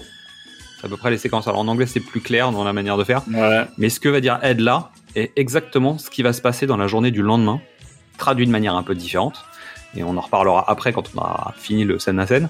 Mais en fait, toutes les séquences présentées par Ed vont devenir un élément narratif de la suite du film. Alors détourné dans cette, dans manière de, de faire, mais toujours est-il qu'il prépare le truc. Et là, Ed parle de la dame qui est derrière eux. Euh, Tu sais, il parle du mec avec les Santiago, il parle des- du, du- du patron du bar et de sa femme. Il dit que le mec fait partie de la mafia et qu'en fait le Winchester qui est dans le bar et qui a donné son nom au bar, et en fait est chargé parce que euh, un autre gars lui a dit que c'était certainement chargé vu que le mec est un ancien mafieux, c'est normal et machin. Donc là à nouveau euh, préparation paiement. Euh, le Winchester en question est un Winchester 66 qu'on retrouve dans La Nuit des Morts Vivants. Donc clin d'œil à Romero. Et la dame qui se trouve derrière eux en fait est une comédienne qui s'appelle Patricia Franklin je crois et qui a joué dans une série de films qui s'appelle Carry On. Et donc euh, c'est une saga en fait de films euh, Ouais. anglais que je connais pas hein, pour le coup, mais en fait elle a joué dedans. Et on va la retrouver aussi plus tard dans le film à d'autres moments. Mais c'est une... et elle est dans Hot Fuzz et dans World's End. D'accord. Donc elle joue dans les trois. Donc Edgar Wright va chercher des comédiens entre guillemets du passé euh, pour leur faire jouer des rôles. Et c'est c'est aussi une signature, hein, quelque chose qui va revenir un peu dans son cinéma, d'aller chercher des gens euh, inspirants, ou en tout cas de de- d'utiliser des gens en termes de symboles, puisque le patron notamment du Winchester est en fait un ancien cascadeur euh, qui a travaillé sur, euh, sur des films genre de Hitchcock, etc. Donc en fait, il va le chercher aussi pour ça. Parce qu'il va, il va s'en servir en tant que cascadeur, mais en même temps, euh, c'est une façon de citer les, ses inspirations. C'est pas mal. Voilà. Donc il était sur Frenzy, je crois. Si je te dis pas de bêtises. Et il s'est pris un. Il s'est pris un pain dans la gueule par John Wayne. C'était sa fierté. Et ça, c'est pas mal. C'est pas mal. Que J'avais noté en fait quand Ed présente les différents protagonistes du, du bar, en fait, t'as l'impression d'être dans Un jour sans fin. Mais euh, ça, c'est Ah, moi en fait dans mon interprétation où en fait Bill Murray t'explique, tu sais comme il a passé Oui, tellement de temps dans cet endroit, qu'il te parle de tout le monde. Alors je sais pas si c'est volontaire, parce qu'en fait j'ai pas trouvé euh, si c'était volontaire. Ah, non, Mais il y a un petit côté, tu sais, le mec est tellement là depuis longtemps dans ce bar, qui connaît toutes les anecdotes de tout le monde et que machin, et ça fait un peu cet effet. euh, Ouais, sauf que en fait, c'est c'est un jeu. Alors, oui, ça, ça reprend le même principe, mais comme il invente des trucs euh, totalement débiles pour faire rire Ed et le sortir de sa déprime. Le bêtisier est fort là-dessus, hein, parce qu'en fait Nick Frost, à chaque fois qu'il parle de la fille de derrière, à chaque prise, il invente Il une histoire différente, parfois méga crade. Et en fait, euh, Simon Pegg raconte dans le making of que, euh, en fait, la comédienne l'entend. Et le mec savait plus où se mettre parce qu'en fait c'est honteux ce qu'il raconte, c'est que des trucs dégueulasses et machin. Mais pourtant en fait euh, c'est pas grave, euh, l'autre à chaque prise continue à essayer de le faire marrer. Et puis évidemment plus ça dure, plus, plus l'autre tape des fous rires et c'est ça part en cahuète. Euh, dernier truc, évidemment le Winchester c'est un fusil de Chekhov. Pour de vrai, bah, je veux dire c'est vraiment euh, le, le- Alors je Oui, pense que c'est volontairement un fusil de Chekhov.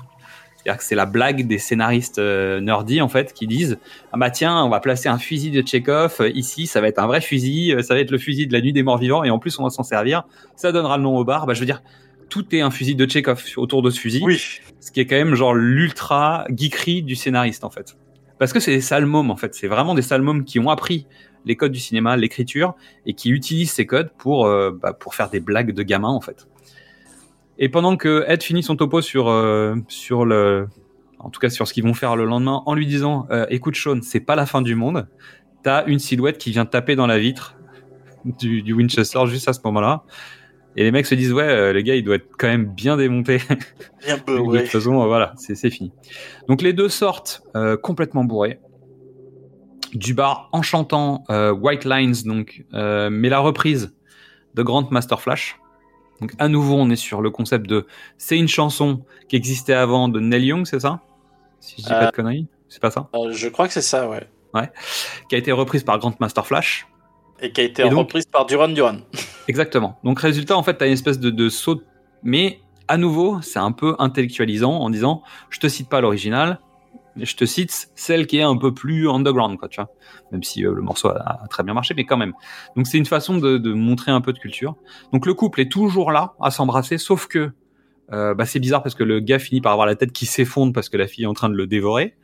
Et ils arrivent dans la rue et au loin, donc entre eux, donc en, dans un plan, une mise en scène en, en triangle, à l'arrière-plan, t'as un mec qui marche bizarrement, qui a l'air complètement bourré, et eux, pendant qu'ils chantent, t'entends euh, mais au moment où dans la Ah bah, musique, bah, c'est censé avoir euh, et ça les fait Euh. marrer, et ils jouent avec le mec au loin, mais ils se rendent même pas compte de ce qui se passe. Et toi, Voilà. t'as bien compris hein, ce qui est en train de se placer. Donc, on les retrouve à la coloc le lendemain. Euh, bah non, on, on les retrouve à la coloc. Ils continuent leur soirée. Voilà. Fait qu'ils sont en mode DJ à faire du Smurf euh, et, euh, et le robot et tout ça.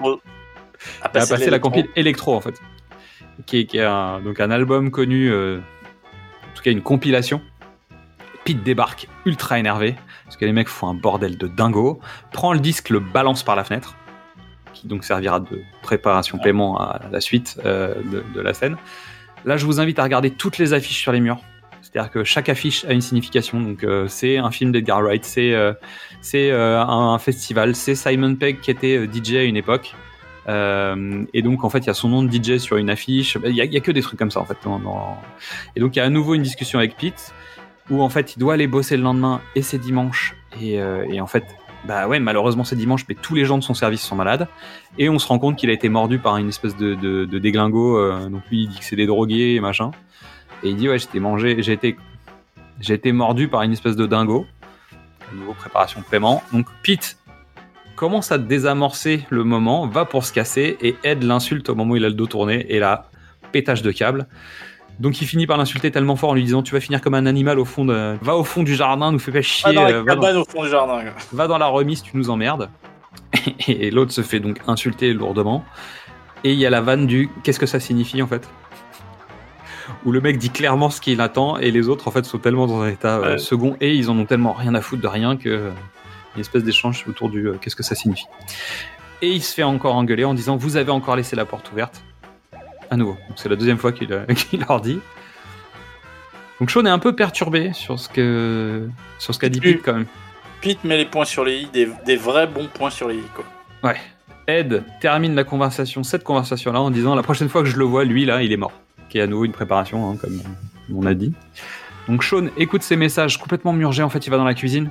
Donc en fait, il y a un plan, une espèce de plan séquence où euh, en fait on le voit en train d'écouter les, les messages. Donc il entend sa mère.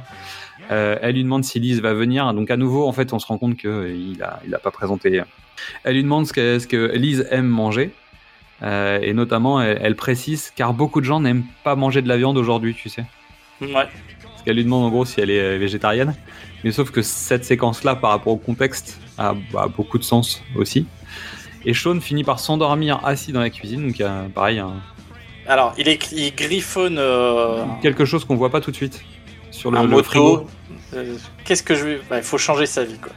Et en fait, c'est un bullet point de euh, toutes, les, toutes les choses qui, doivent qui doivent intervenir et qui finalement vont intervenir dans la d'ici la fin du film. Ouais. Alors après, pas tout à fait comme lui euh, l'entendait, mais, ça. en tout cas, c'est c'est la liste de ce qui va se passer dans la suite du film. Quoi. En termes d'écriture, de, de dramaturgie, ça s'appelle euh, le, le premier nœud dramatique dans lequel tu fais tes déclarations d'objectifs. C'est ça. Mais là, c'est affiché. C'est-à-dire c'est le- il, il le fait, il l'écrit, il écrit ses objectifs pour il le le reste fait de manière intradiégétique. Les salmums, quoi, tu vois. Allez, on y va. Donc la, la liste, c'est aller chez sa mère, récupérer Lise et mettre de l'ordre dans sa vie. C'est ça les trois objectifs qu'il s'est fixés. Et bah, c'est tout à fait ce qui va se passer. Donc, réveil, Sean demande à Ed, mais avec une. On va dire une certaine tête dans le cul quand même. Hein. Parce que Ed a besoin à l'épicerie. Ed est sous la couette. Il, a les- il ouvre même pas les yeux. hein. Il fait un cornetto. Et donc Sean repart pour la séquence plan séquence, la même que celle qu'on avait vue avant, sachant que celle-là était tournée avant l'autre. Ils ont d'abord tourné celle-là, et ensuite ils ont tourné l'autre. Et c'est même plus fort que ça, c'est la première scène tournée du film. Tout à fait. Qui est donc la plus, entre guillemets, la plus difficile euh, techniquement, tu vois, avec le, placement des personnages, le décor et machin. Euh, il paraît que les gens étaient un peu. euh, on avait plein le cul du tournage, parce qu'en fait, ils pouvaient pas rentrer dans l'épicerie. Vu que c'est une vraie épicerie, en fait, les mecs venaient chercher le, journal, c'était un dimanche ou je sais pas quoi. Et donc, les gens, les gens du quartier râlaient un peu parce que bah, ils étaient bloqués pour aller. Et c'est une scène où l'assistant ou le monteur il fait mais d'Edgar Wright lui dit mais ça sert à rien, elle sera pas dans ton montage. Oui. En Et fait, il, a eu, il s'est bien pris la tête avec son directeur de la photo, je crois, sur ce film. Ah, c'est le directeur de la photo. Ouais, voilà, c'est le dire photo en fait qui lui dit ouais non mais on va pas se faire chier parce que de toute façon tu vas pas la garder en l'état et machin.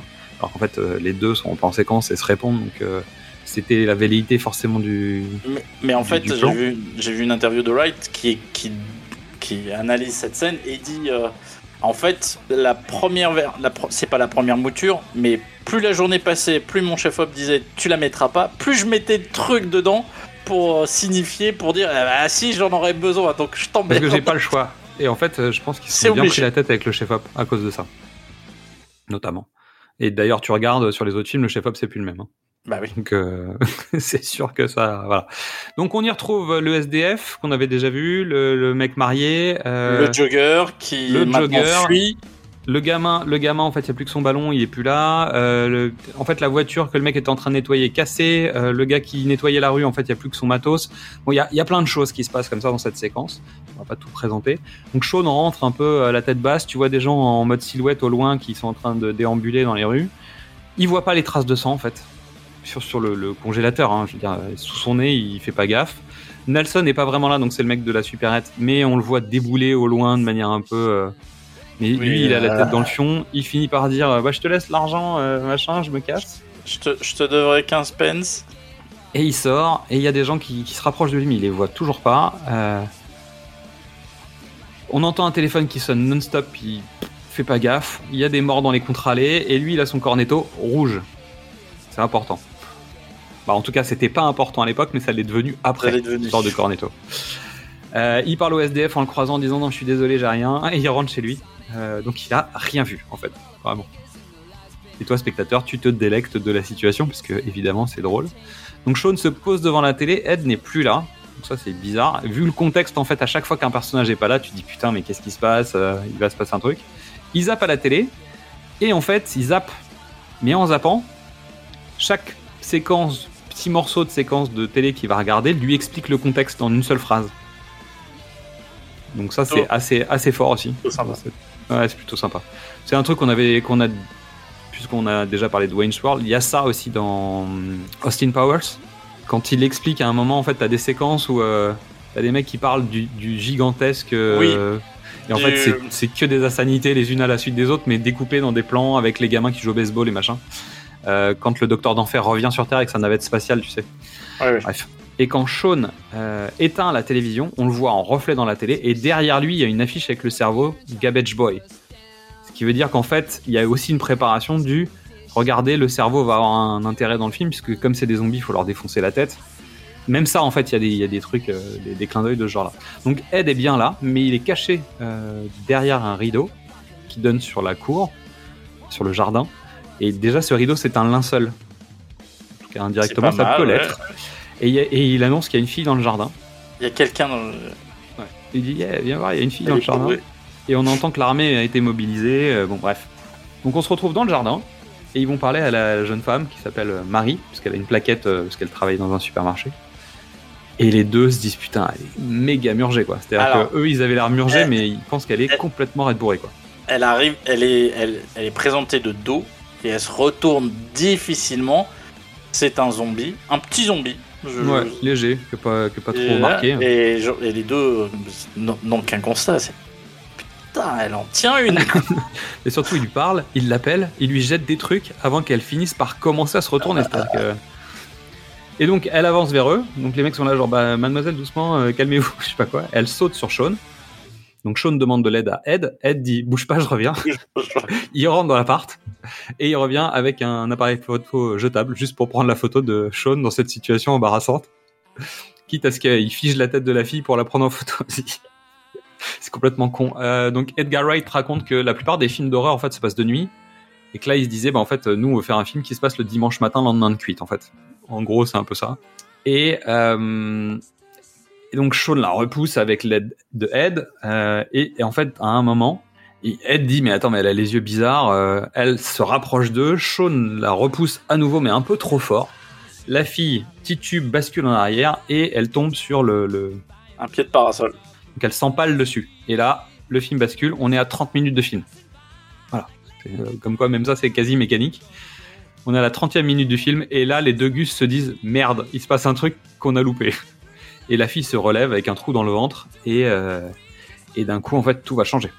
À ce moment-là, Ed va pour prendre une nouvelle photo quand même de la fille. Il remonte l'appareil, tu sais, en disant Sauf qu'il y a un autre zombie qui débarque derrière eux. Euh, et donc là, en fait, euh, on les retrouve, on cut, on les retrouve dans la maison. Sean essaye d'appeler les services d'urgence, mais évidemment, personne ne Mhm. répond. Euh, pendant ce temps-là, Ed surveille que les mecs sont bien derrière la vitre, ils sont toujours là. Que faire? Bah s'asseoir. il s'assoit et il regarde la télévision. Et là, à la télévision, ça y est, on leur dit, euh, il y a une invasion de zombies, il faut faire ça, machin, etc.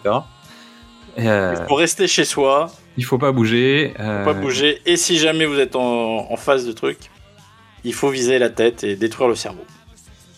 Donc là, on a un plan, on a les deux dans le canapé, c'est un plan qu'on a déjà vu. Hein. Et sauf que le plan est suffisamment assez large pour que tu vois la porte d'entrée de l'appart, bah, de la maison, Bah oui, tu qui sais avait que été préparée par Pete. Et d'un seul coup, la porte s'ouvre et tu sais pas ce qui se passe, mais tu vois quelque chose rentrer en fait. Et là, le plan se resserre sur eux, et évidemment, toi, ironie dramatique, t'es au courant qu'il y, a un il y a un zombie qui vient de rentrer. Et en revanche, eux, ils sont à nouveau dans le canapé, en mode euh, tout va bien, euh, on est enfermé, c'est cool, euh, tout roule quoi. On retrouve le marié. Ils essaient de l'esquiver, je sais pas quoi, ils savent pas trop quoi faire. et en Ah, fait, à un moment, Ed prend le cendrier et lui éclate Ah oui. sur la tête. c'est ça. Fin de l'histoire. Et donc ils se disent bon, on va finalement on peut les tuer, donc on va aller voir ce qu'on peut faire avec. Donc montage cut, ils se retrouvent dans la cuisine à prendre des objets. Ils arrivent dehors, ils font le tour de la, de la maison. Ils se retrouvent derrière les deux zombies qui étaient en train de plus ou moins de taper à leur porte-fenêtre. On est d'accord que c'est la liste des objets contondants les plus nuls de la Terre. Ah ouais, c'est nul. C'est-à-dire que tout ce qu'ils ont, euh, c'est c'est des œufs qui servent à rien, donc euh, jusqu'au grippin, et ils leur lancent des trucs pour voir ce qui se passe, quoi. Mais ça marche pas en fait. Ed finit par prendre le disque que Pete avait jeté, le disque, la compile électro. Ouais. Ils se disent tiens, on va essayer, on peut essayer avec. Je veux dire, les mecs ils sont bourrés. Je veux dire, on va essayer de détruire des cerveaux avec des disques de cire en vinyle. Enfin, c'est des. Et sachant que l'autre, en fait, il, fait non, il fait pas ça, putain, trop tard. tu vois.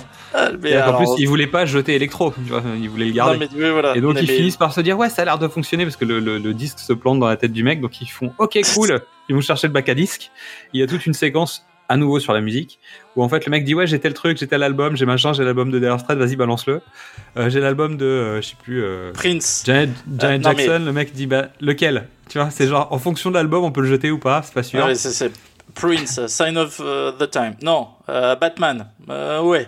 ouais vas-y tu peux et là ça taille ça envoie des vannes ça envoie des pics tac tac tac tac tac C'est-à-dire tu un- sors le spectateur, tu sors le spectateur du film juste pour les blagues. Ah oui c'est clair Pour, pour faire passer des messages. Et une fois qu'ils sont plus ou moins à court de, de vinyle et qu'ils se rendent compte que ça marche pas en fait, euh, Bon bah on passe à ce qu'il y a dans la cabane. ils vont dans la cabane, la cabane est fermée, et l'autre il dit mais pourquoi elle est fermée? Bah elle est toujours fermée, c'est-à-dire qu'en fait ils y vont jamais. C'est-à-dire que c'est sans doute Pete qui, avait, qui a la clé de, de ce truc. Ils forcent la cabane et ils en sortent une pelle et une crosse, bah, une, Une batte de une batte, cricket. une batte de cricket. Et là, ils s'en donnent à cœur joie. Et donc ça y est, ils sont enfin équipés. Donc ils défoncent les deux zombies hors champ, hein, parce que ça et ils tapent dessus pendant des heures, ça dure des plombes. Donc Sean en a, a du sang partout et il se retrouve en montage cut, assis dans le canapé, là en train de boire son thé, l'autre en train de bouffer son cornetto. Il lèche le l'emballage alors qu'ils sont recouverts de sang, quoi. C'est immonde. Et euh, Ed finit par tourner la tête vers Sean en lui disant Ah tiens, t'as vu, t'as du rouge là. T'as dit, oh. Donc la question, est-ce qu'ils doivent rester ou sortir? Parce que finalement c'est un peu ça le, le sujet. hein. Et euh, Ah, y a pas de, y a pas de question. La, la télé leur dit si quelqu'un que vous connaissez a été mordu, il faut, il faut s'isoler de cette personne. Ne restez pas avec quoi.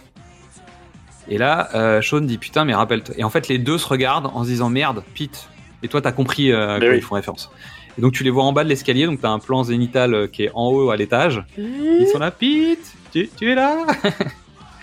Puis en fait, ils essayent de le chauffer, ils essayent de le faire Ed l'insulte pour voir s'il réagit, et en fait, il n'y a pas de réaction. Quoi. Donc ils se disent qu'il doit pas être là. Mais ils ont. Donc Sean appelle Lise, Oui. et en fait, il, en tout cas, il veut appeler Lise, et il a, à peine, il a à peine raccroché que son téléphone sonne. Donc il se dit que c'est Lise, il décroche. En fait, c'est la mère de Sean. Il y a des gens qui sont rentrés dans leur maison, et euh, son beau-père a été mordu par euh, des, Non, des ils, gens bizarres. ils- ils ont été attaqués. Ah Oui. oui, non, mordu, t'as raison. Et en fait, il finit par dire mais vous allez bien, c'était quoi comme genre de personne et machin, etc. Elle fait bah je sais pas, mais en tout cas euh, Philippe a été mordu par un, un des, des assaillants. Et donc là les deux se regardent en se disant. Euh, et donc ils décident d'aller intervenir chez la mère de Sean Faut un plan. et de s'occuper et de s'occuper de Barbara, donc la maman de Sean, avec une phrase en anglais qui dit We are coming to get you, Barbara, qui est un truc, euh, qui est une citation directe d'une phrase de La Nuit des Morts Vivants, puisque dans La Nuit des Morts Vivants, il y a quelqu'un qui déclare They are coming to get you, Barbara, est la, le- le- la femme, la final girl en fait de La Nuit des Morts Vivants. Donc même ça est un clin d'œil.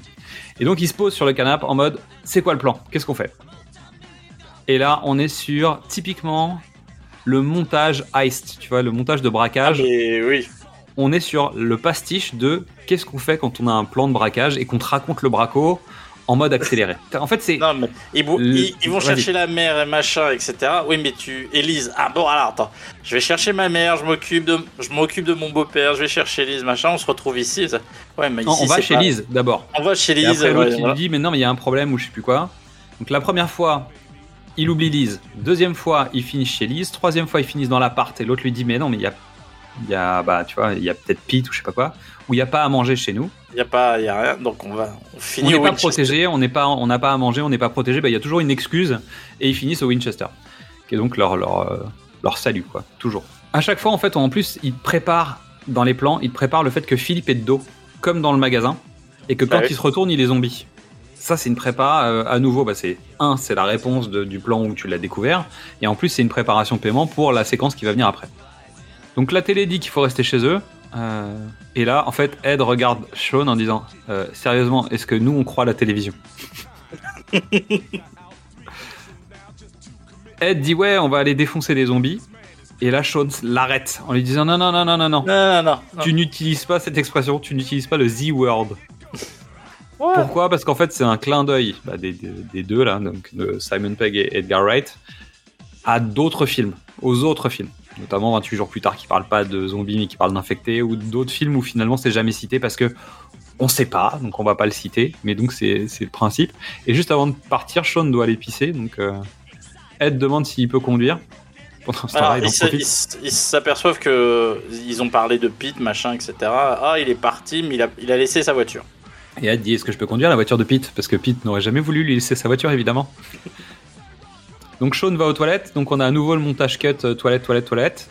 Sauf que quand il ferme le placard, comme il l'avait fait, dans lequel il y avait Pete dans la première séquence, bah là on voit une silhouette Sous cachée derrière le rideau de douche.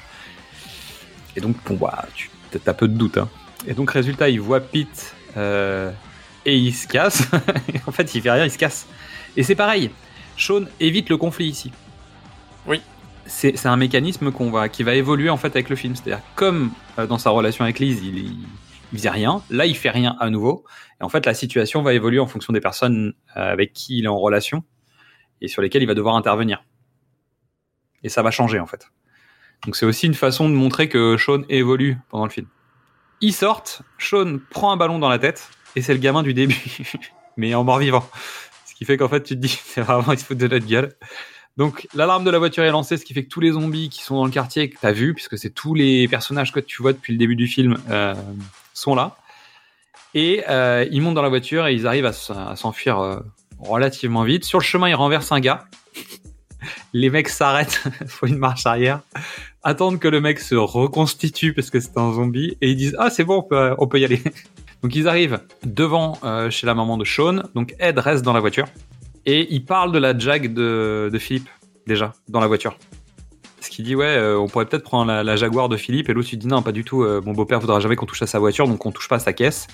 Donc il lui dit tu restes dans la voiture et s'il y a un problème tu klaxonnes. Donc Sean rentre dans la maison, il retrouve sa mère. Elle lui dit que t'as du rouge sur toi, qu'à nouveau. Et pendant ce temps-là, elle prépare du thé et un sandwich parce que son fils vient d'arriver. Et lui, il pose des questions sur Philippe. Il lui dit mais il est où? Il s'est passé quoi? Raconte-moi, etc. Et en fait, Sean débarque. Philippe est de dos dans son fauteuil et donc euh, Sean a sa batte de cricket et il va pour le tabasser. Juste au moment où Philippe en fait euh, montre qu'il n'est, bah, lui parle Bah, et tu te rends compte qu'il est pas malade en fait. Pas encore. il, est, il est pas. Il, si, il est. Il n'a pas été touché- transformé. Il est touché, mais il est encore là. Donc Sean essaye de faire comprendre à sa mère qu'il faut qu'elle se barre en laissant Philippe, mais elle ne veut pas laisser Philippe, mais Philippe les entend, donc en fait c'est gênant. Donc il y a toute une sorte de quiproquo là où euh, Sean Ah, il y essaye a- lourdement de faire comprendre à sa mère qu'il faut qu'on se casse, quoi. Il invente même euh, une agression sexuelle. euh, Potentiel de Philippe sur n'a lui, sa mère lui dit mais la mère de dire n'importe quoi. La mère l'arrête là, quoi. Écoute, c'est mon mari depuis 17 ans. Et c'est quelqu'un qui t'aime beaucoup, surtout. Elle, Voilà. elle- elle en parle beaucoup et tu sens qu'en fait elle essaye d'arrondir les angles entre son fils et son, et son, son Mais beau-père. en fait, tout cas. c'est le, le- la réalité, c'est. Voilà. Le, la force du truc, c'est que Sean, c'est un ado. Et là encore, tu vois, c'est un ado qui aime pas son beau-père. Parce que c'est un beau-père. Pas parce, que, c'est un Philippe. beau-père. Parce Oui, que c'est un beau-père. Après, Philippe a pas l'air très rigolo, mais euh, c'est son beau-père, quoi. Juste. Et Voilà. donc, comme c'est l'entité beau-père, de toute façon, je l'aime pas. Point. Et il n'y a, pas- Oui, y a pas de raison euh, vraiment autre que celle-ci. Donc, Sean sort de la maison avec sa mère et Philippe. Il retrouve Ed, qui est à pied. L'autre, il dit, mais elle est où la voiture Et l'autre, il dit, bah ouais. Et il tourne la tête et la voiture est Ah non, plantée, même pas, évidemment, pour c'est- prendre la Jaguar. Tu vois Il tourne pas la tête, c'est la caméra qui, qui tourne un tout petit peu, qui sort de. qui change d'axe parce qu'en fait, euh, Ed a planté la, la Renault dans. dans, dans un, Dans un pas, pylône. dans un pylône. et- Comme Mais le tu sens qu'il l'a fait complètement exprès pour pouvoir Ah, être sûr de monter dans la jag. bah, c'est c'est- normal, tu vois. Et à ce moment-là, en fait, le temps qu'ils finissent de s'engueuler, il y a un groupe de zombies qui débarquent, qui étaient les, les mômes qu'on voyait au tout début dans le générique. hein. Et il s'attaque à Philippe et il le morde à nouveau, euh, mais beaucoup plus fort. Donc Sean bascule, saute par-dessus la voiture, éclate les mecs. Il monte dans la voiture tant bien que mal. C'est Ed qui conduit. Et là, à fond la caisse, musique à fond. Donc avec une préparation paiement de dire on peut pas arrêter cette musique de démon là. tu vois. Et ils vont chez Lise. Donc Sean sort par le toit ouvrant de la Jag pendant que les, les autres continuent à faire le tour du, du quartier en fait. Et euh, on retrouve la séquence, mais préparée après 3-4 coups euh, sur les zombies, euh, de je sonne à l'interphone. Les autres décrochent Diane et David comme dans la séquence précédente. Et ils n'ont pas le temps d'entendre qui est là, que on voit la séquence où Sean était censé monter par la fenêtre, mais cette fois-ci, il fait vraiment Lise a fait. débarqué et il vient les sauver.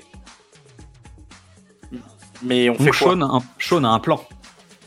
Donc David veut pas bouger, bon bah, évidemment. hein. Mais Sean a un plan, il explique le plan. Et il est si passionné dans sa manière de raconter son plan que même Diane dit bah ouais ouais faut le suivre. Alors que bon Mais David c'est- veut pas. Euh, si le plan c'est d'aller au Winchester, euh, c'est bon quoi. Et finalement, bah, ils décident de tous bouger. Ils se retrouvent tous dans la caisse, juste à côté de Philippe, qui est quand même bien malade. Sean est à côté de lui, les autres sont sur les genoux les uns des autres. Et Ed renverse les zombies, roule sur les zombies, fait des, des coups de frein à main. C'est vraiment conduite sportive, quoi. Sachant que le, le cascadeur, en fait, avait fait les cascades voitures de Die Another Day ou un truc comme ça, je crois. Mais qui est D'accord. responsable des séquences voitures, là. Donc, il a fait du James Bond. Ils étaient très fiers. Évidemment, Edgar Wright était super fier d'avoir eu un mec qui avait travaillé sur Bond. Ah bon? Ouais. Oh, il aimerait bien. Il aimerait bien en faire un, c'est ça que t'es en train de dire? Je sais pas. Pourquoi pas. Donc, alors qu'ils sont dans la voiture et qu'ils vont vers le Winchester, euh, Philippe fait une déclaration à Sean en lui expliquant que euh, bah, il l'aime bien, qu'il l'aime beaucoup, qu'il a essayé de l'élever au mieux, qu'il a essayé d'être un bon beau-père, même s'il a été sans doute très dur avec lui, mais c'était pour l'aider à devenir un homme, etc., etc. Et donc Sean prend l'information à moitié, mais le temps de se rendre compte de ce qui se passe, se met à pleurer, euh, et Philippe meurt. Donc Sean dit arrête la voiture, Ed. Donc Ed fait un freinage de dingue au frein à main, demi-tour et patati.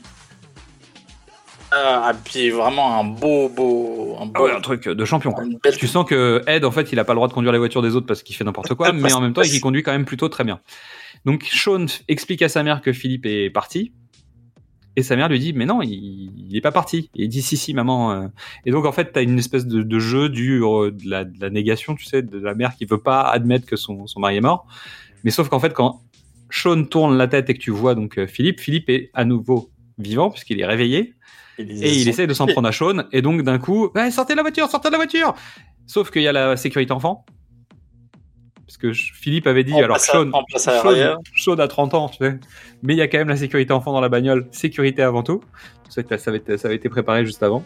Donc ils finissent par sortir de la voiture, et plutôt que de tuer Philippe pour garder la voiture, ils enferment Philippe dans la voiture. Et Sean explique à sa mère euh, qui- qu'en fait Philippe n'est plus le Philippe d'avant et que Philippe euh, a changé, rien sauf de que- que tu connais. Sauf que et là, pendant ce temps-là, en fait, il y a eu un, un micmac qui a fait qu'on a relancé euh, la musique dans la voiture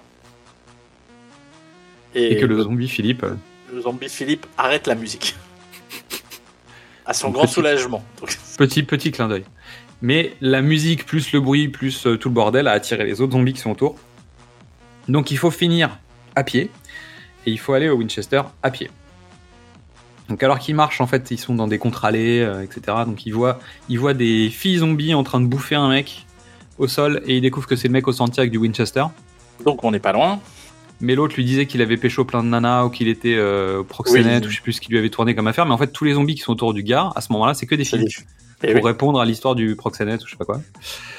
Et d'un coup, il tourne à un coin de rue et il tombe sur Yvonne. Yvonne qui est elle aussi avec six. C'est un groupe de 6. Yvonne est un groupe de 6. Sean est un groupe de 6.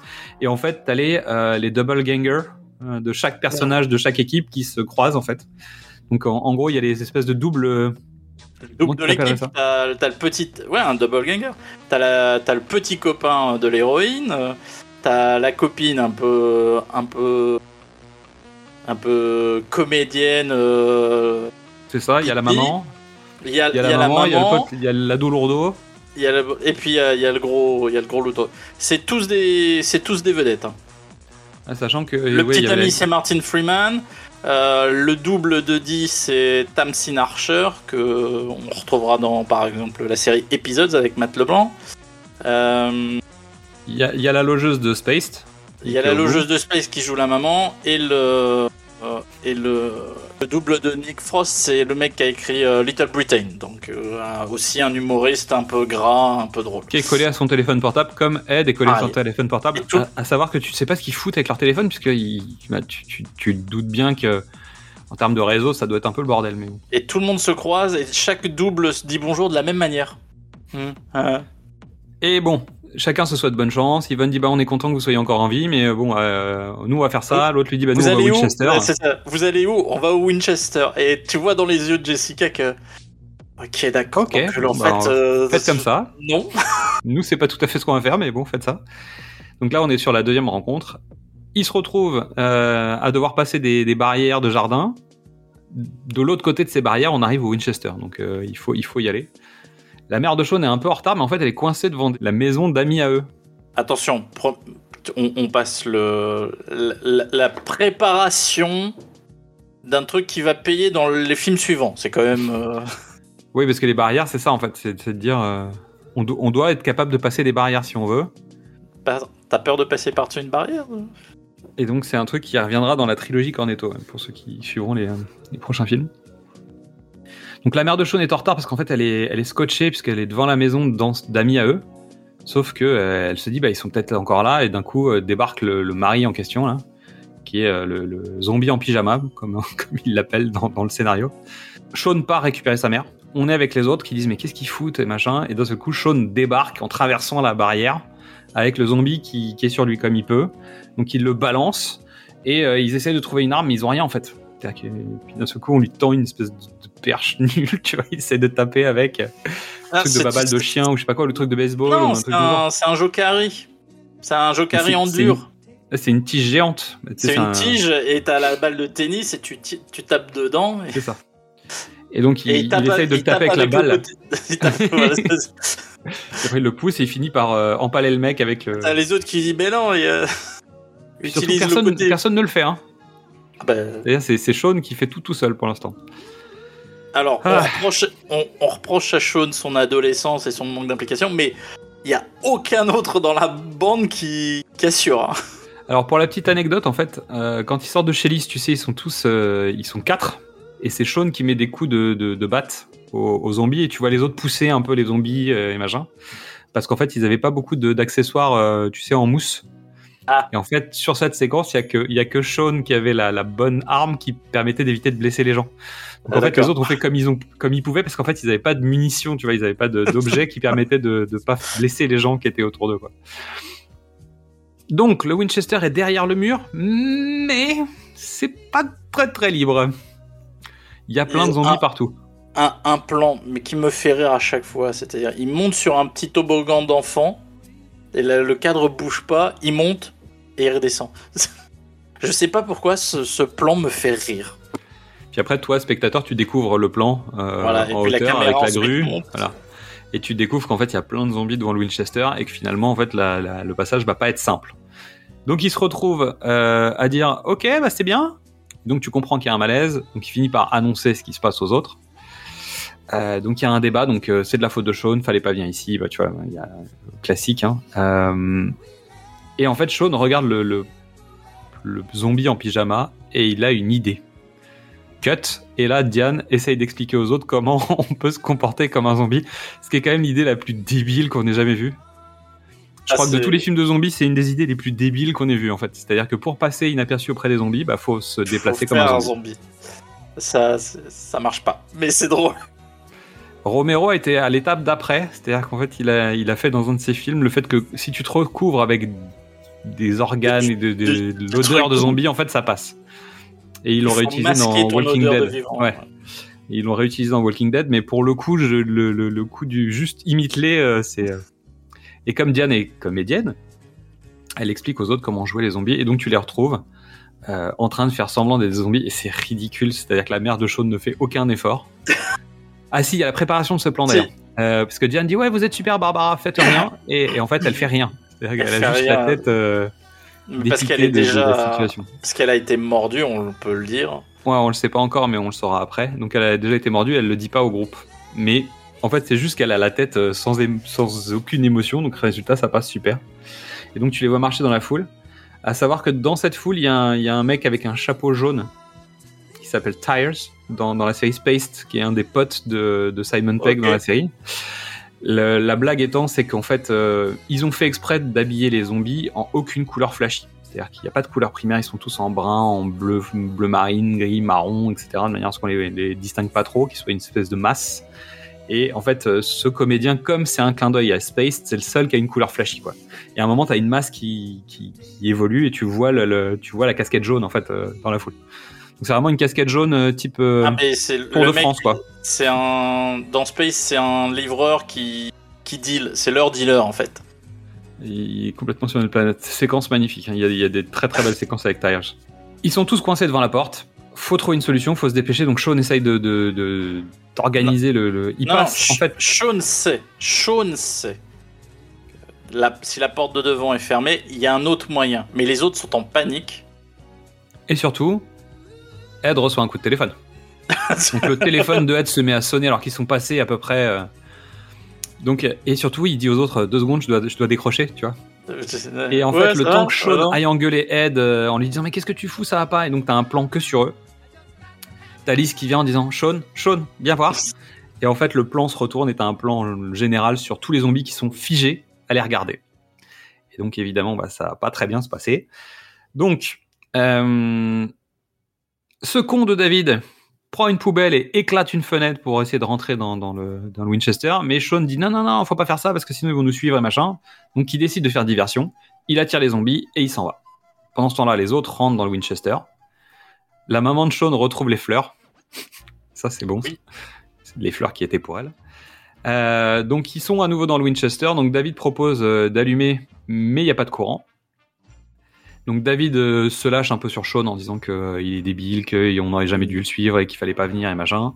Et le temps qu'ils finissent, alors il s'énerve sur le fait d'avoir à bouffer, mais finalement c'est pas vraiment à bouffer puisqu'en fait c'est des snacks euh, sans grand intérêt. Il balance un paquet avec énervement qui est attrapé par Sean qui vient de revenir. Mais là ça y est, le personnage a changé un peu. hein. Ça y est, c'est un héros là. Bah, il s'est sacrifié. Il a fait passer l'intérêt collectif euh, et de sa mère et de sa femme entre guillemets. Avant le sien, il s'est mis Avant en le danger, sien, c'est devenu- un homme. Et donc là, il est assuré. On sent que sa mère a un truc à cacher. Euh, tu vois qu'elle elle a pas l'air euh, très à l'aise. Donc, on te prépare le héros, ça coupe, et en fait, tu les retrouves dans le noir la nuit.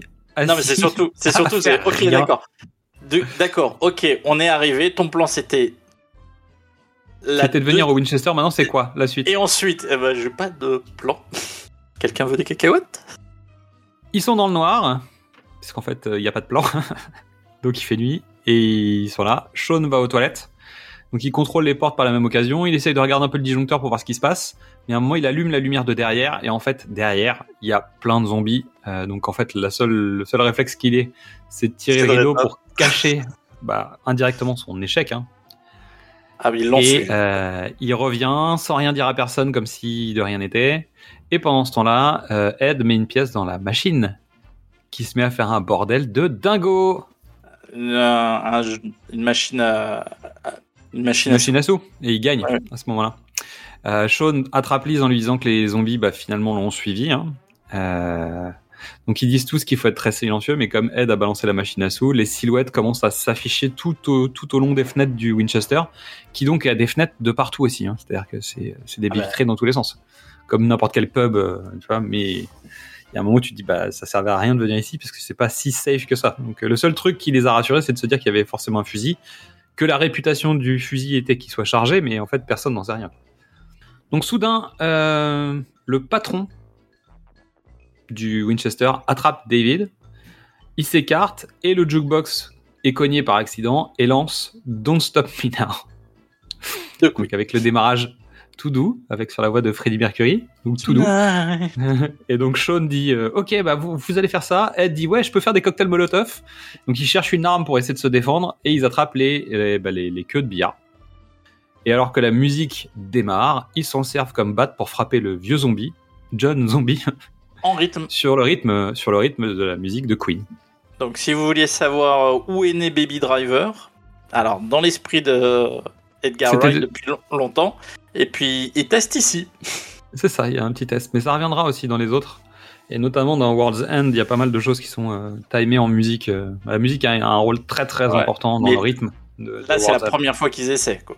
Oui, Parce que c'est une chorégraphie, c'est une chorégraphie mignonne, sympathique sur une chanson en... enlevée, entraînante, sympathique pour taper un vieux monsieur quand même. oui, ils avaient un peu honte.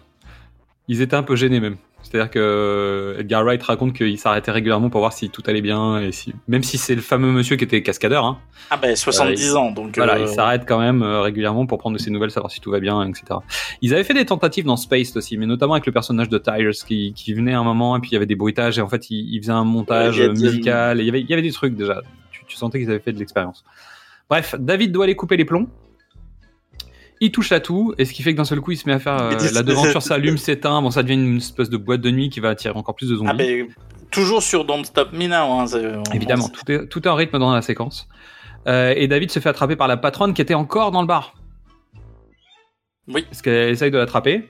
Euh, Diane essaye d'aider comme elle peut, mais elle attrape les fléchettes du mur, donc elle essaye de les jeter, ça marche pas. D'un seul coup, elle touche le zombie, puis elle touche la tête de Sean. Pendant ce temps-là, Ed lui prépare le fusil. Et Sean arrive à se débarrasser du patron en l'encastrant euh, dans le jukebox. Fin de Queen. Donc le fusil est bien chargé. La rumeur avait raison. Le fusil était bien chargé. Il y a un coup qui part euh, par hasard. Et, et Sean répond, parce qu'en fait, il y avait une espèce de conversation sur le fusil et le fait que les chiens ne peuvent pas regarder en l'air. et donc là, le gars dit Je savais que le fusil était chargé. Et Sean dit Oui, mais les chiens ne peuvent pas regarder en l'air. Tu sens Donc, les vraies discussions de bar quoi. Et donc il, charge le fusil et on reprend la scène de début, tu sais, où en fait euh, Ed était en train de jouer au jeu vidéo, donc il jouait à FPS, et Sean lui disait Vas-y, attention, fais gaffe à gauche, joli tir, headshot, bravo, tu vois. Et Ben, en fait, ils refont la même séquence, mais avec un vrai fusil. Où chacun essaye de dire euh, Oui, à 13h45, il se passe Non, quelque non, chose. Dit Vas-y, oh, oh, gauche Donc le gars qui tourne, il tire. Pendant ce temps-là, on découvre donc Lise, pendant que les autres essayent de se débarrasser des zombies qui commencent à enfoncer les, les fenêtres et à passer les portes, etc. Lise découvre que Barbara a été mordue. Donc Sean essaye de sécuriser au max en disant allez fermer les portes, les fenêtres et machin. Euh, donc il donne le fusil à Ed, Ed donne le fusil à Diane, Diane donne le fusil à David.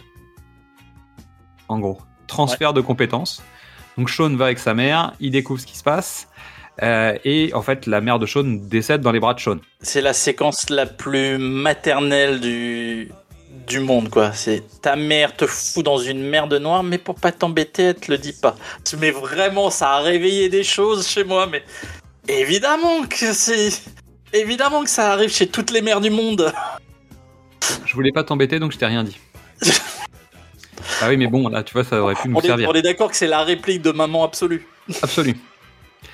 Donc David arrive avec le fusil pour éviter que la mère de Sean ne revienne, il propose de la tuer, sauf que évidemment euh, ça marche pas, mais en même temps plus personne ne surveillait rien, puisque je- c'était David qui devait surveiller.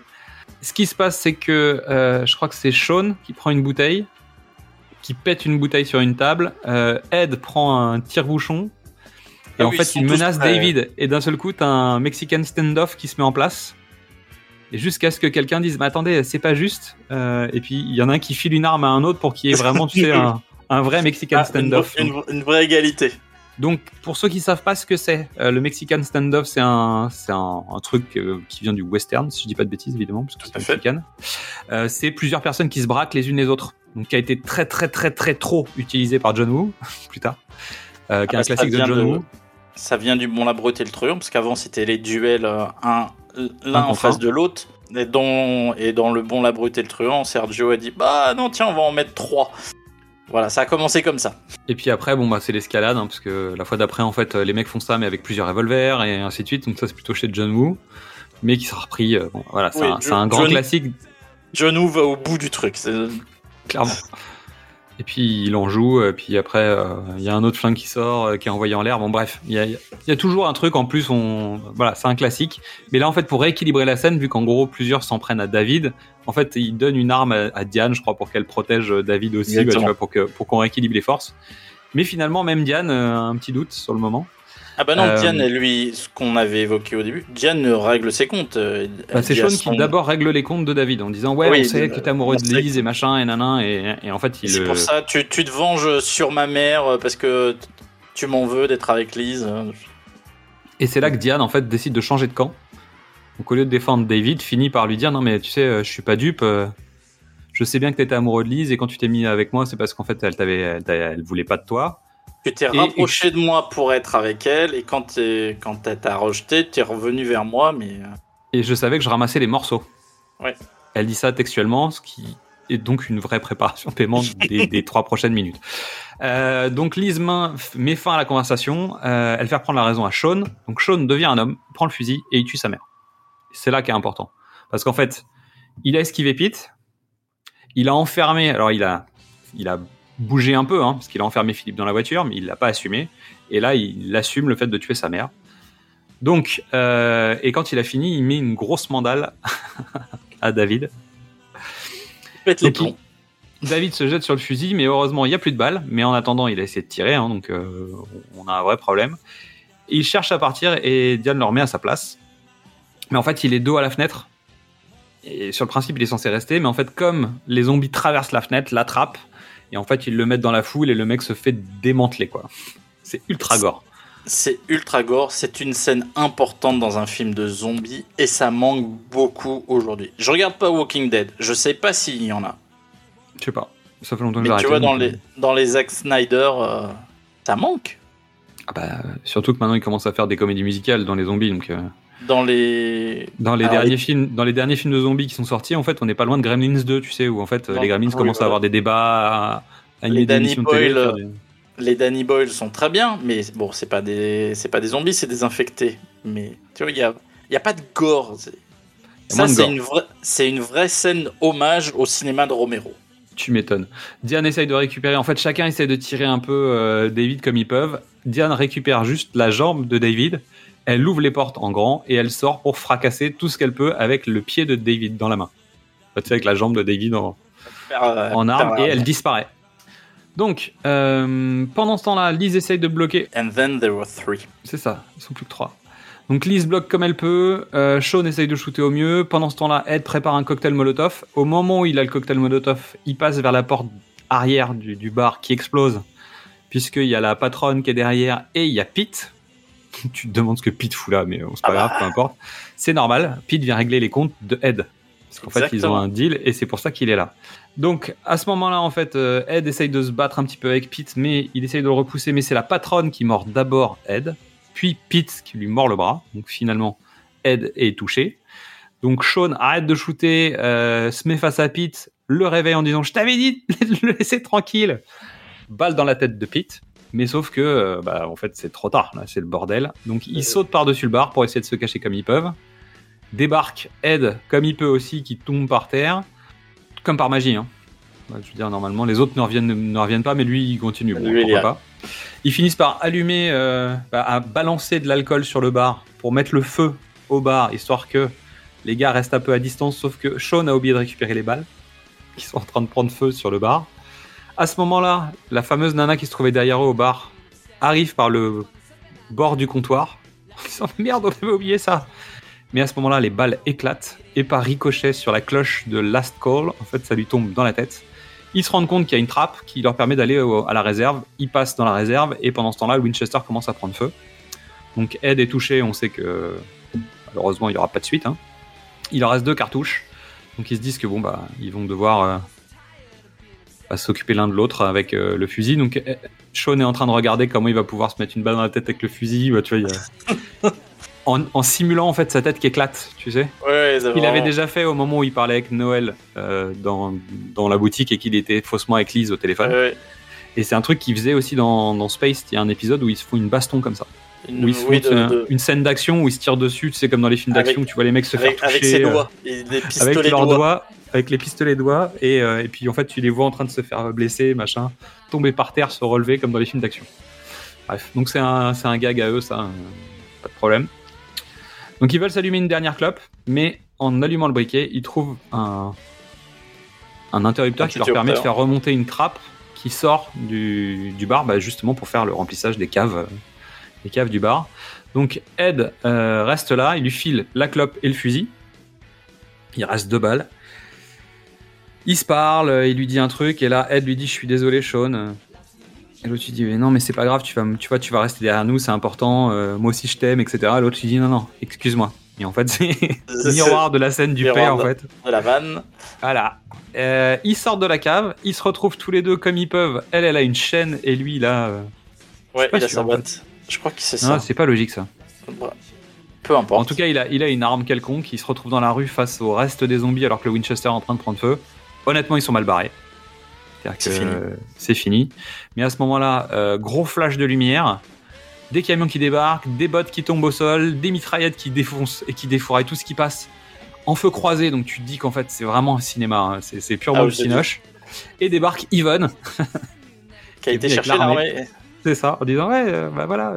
Cut plusieurs mois plus tard, à la télé, on passe euh, donc les conneries en boucle. On refait la séquence de boucle du magasin Oui, mais c'est avec des séquences où on parle de l'anniversaire du Z-Day. Euh, donc les zombies de l'enfer, euh, les- les- l'œuvre caritative. On découvre qu'en fait les zombies sont utilisés dans la civilisation maintenant pour euh, aider à des tâches euh, basiques, Donc, ranger les caddies, mettre des trucs dans les sacs, etc. Euh, on les retrouve aussi dans les jeux télé. Donc maintenant c'est plus des c'est plus des débiles qui font euh, qui font Des le. Kitanos Castle, c'est des zombies. Euh, on voit la nana qui était au début et qui parlait de son mec, qui maintenant parle de son mec qui est devenu un zombie, mais qui continue à coucher avec et qui est toujours marié avec. Et tout le monde dit mais c'est dégueulasse, pourquoi tu fais ça? On retrouve Ah, le, il gén- le journaliste qui fait son qui fait son récap sur dire ouais ouais j'ai quand j'ai dit aux gens qu'il fallait tuer les zombies en leur explosant le cerveau, euh, j'étais pas bien. C'est le vrai journaliste, hein, c'est le poivre d'Arvor euh, anglais de, de l'époque. La plupart des gens qui passent à la télé sont les vrais, bah c'est leur vrai job.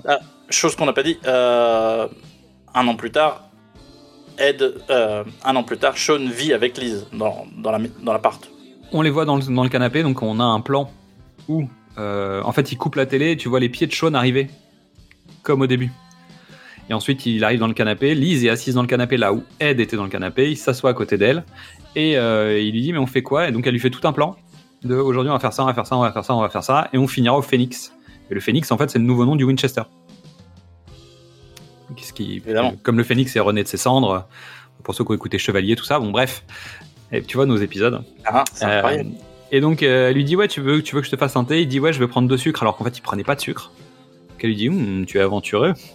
Et il lui demande s'il peut aller faire un tour dans le jardin. Il va dans le jardin, il va dans la remise, et dans la remise, il y a Ed qui est accroché, euh, zombifié, et il joue à la console de jeu à deux. Donc Ed essaye de le mordouiller, tu vois. Il dit Non, vas-y, c'est, vas-y, joue. Mais non Et, et tu le vois en train de jouer comme un débile, pratiquement comme un singe. Tu vois Il Ah, bat, loin, ouais. il est un peu étrange, et démarre You're my best friend. Poum, poum. C'est dingue. Et Ah, en fait, euh, ils écoutaient comme ils ont. En fait, ils- donc Edgar Wright raconte que euh, pour préparer le film, ils avaient Bonnet en tête. euh, ils pensaient à Rasputin en fait pour la séquence de- du bar quand il tape sur le Ah, mec. bah, ouais. Puis après, ils se sont dit bah non, Don't Stop Me Now, c'est plus fort avec l'utilisation du des, des paroles carrément. Et en fait, ils écoutaient beaucoup Queen à l'époque, mais le Greatest Hits et machin. Et en fait, à un moment, il s'est penché sur les paroles de You're My Best Friend. Il se dit mais putain, mais c'est parfait en fait. C'est cette chanson qu'il nous faut pour la fin du film. Et donc, ils ont demandé les droits, ils ont eu les droits. Et euh, il y a des chansons qu'ils ont abandonnées hein, pour certains moments parce qu'en fait, ça leur coûtait trop cher. Trop cher en musique et notamment quand il va dans le dans l'épicerie. Il y a de la musique indienne, t'entends la radio indienne et je sais pas quoi. Il y a une séquence comme ça. En fait, ils avaient prévu un morceau, mais en fait, les morceaux, les différents morceaux qu'ils auraient voulu avoir à ce moment-là euh, étaient trop chers. Donc, résultat, ils ont mis ça. Mais en fait, ce que dit la voix en hindi ou je sais plus quel dialecte indien, et de dire en fait, c'est le début de la fin des temps, restez chez vous. Bah, tu vois, je veux dire, ils- il y a- même là, en fait, ils euh, les il y a avaient cherchés. Ouais, ouais, ils ont été au bout du truc, quoi.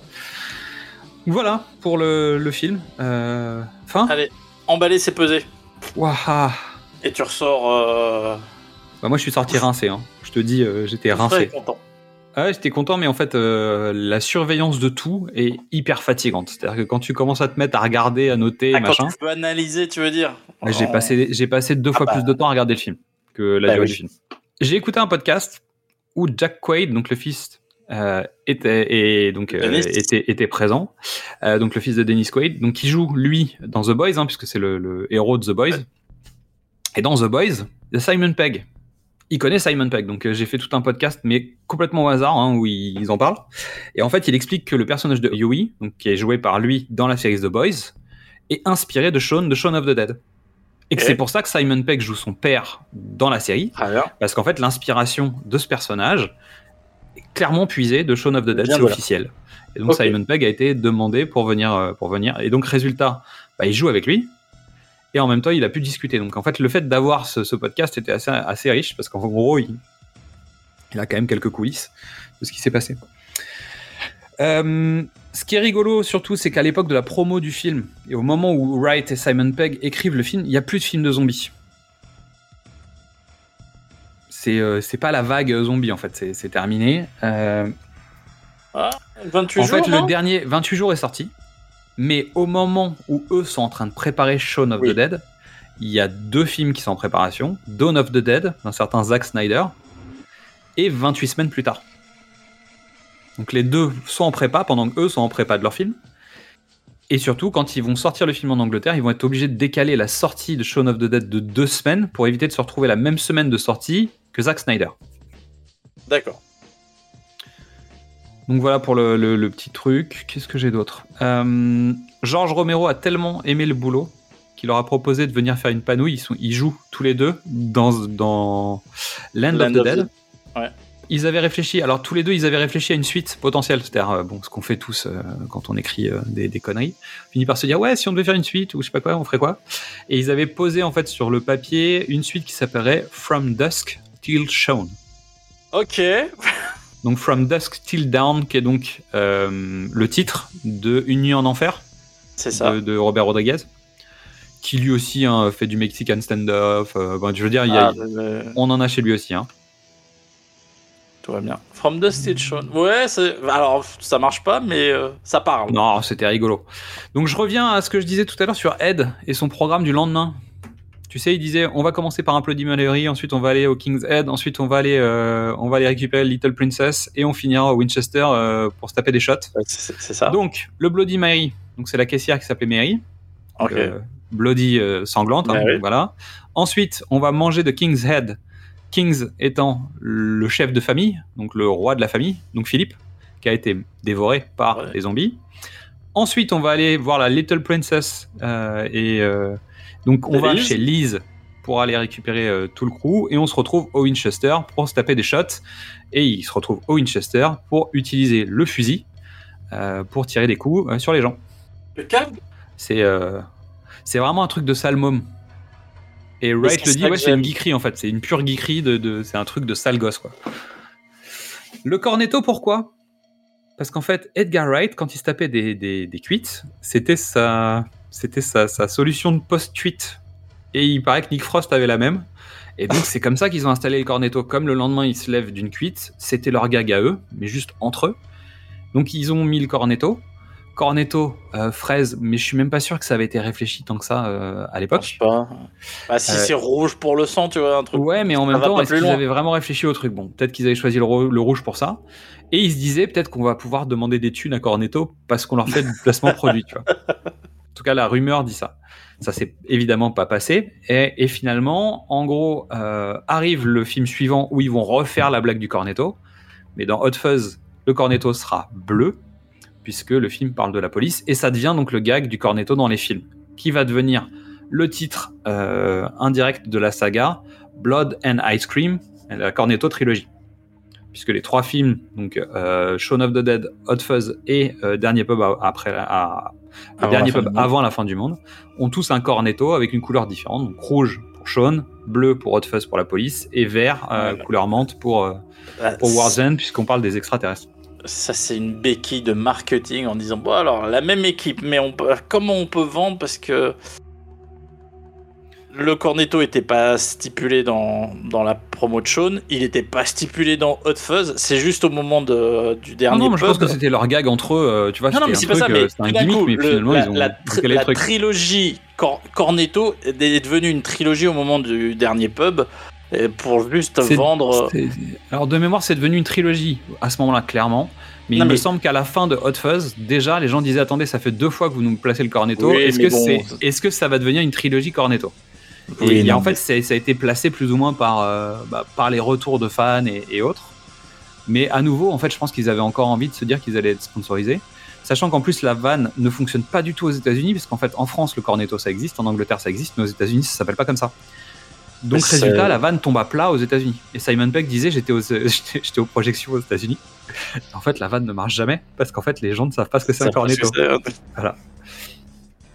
Alors ensuite, dans les petits gags, euh, le supermarché, au début du film, s'appelle Ouais. le Landis Supermarket, Oh, en hommage à John Landis. Donc la, fameuse mairie, en fait, travaille euh, dans, dans ce truc-là.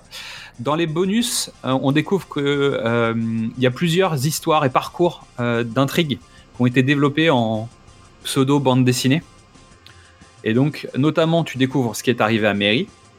Tu découvres ce que Diane a fait après le Winchester, parce qu'en fait, elle est pas morte. Elle est partie avec la jambe et machin, mais en fait, elle est toujours vivante à la fin du film. Ah, et, tu découvres, ok. et tu découvres ce que Sean aussi a fait euh, en évitant les zombies et quand, comment, il est, euh, comment il les a emmenés ailleurs. Dans les autres blagues, euh, donc Sean se balade à un moment dans le quartier de Spaced.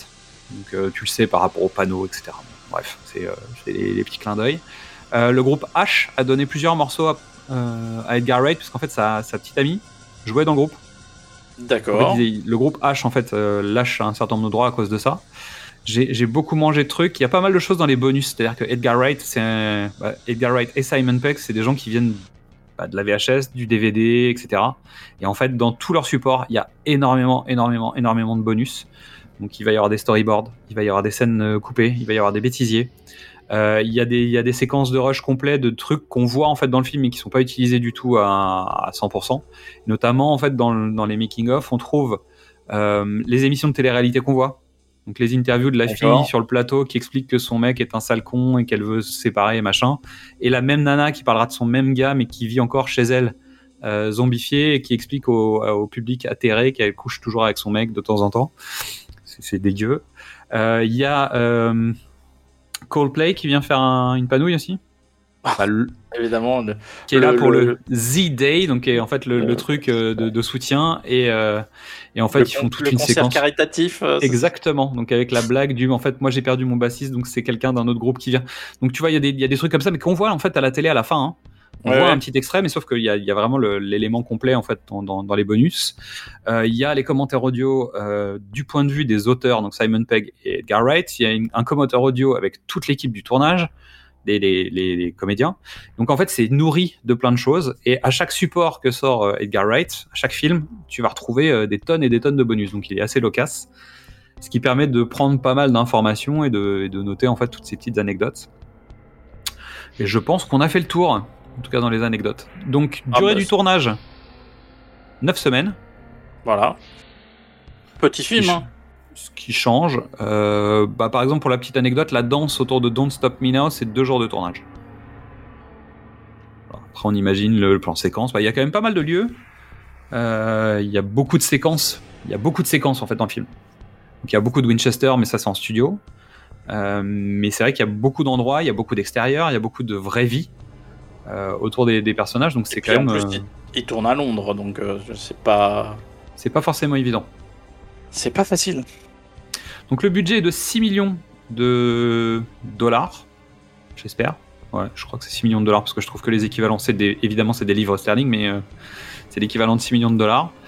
Ils ont fait 30 millions au box-office, donc 13 millions sur le sol américain et 12 millions juste au Royaume-Uni.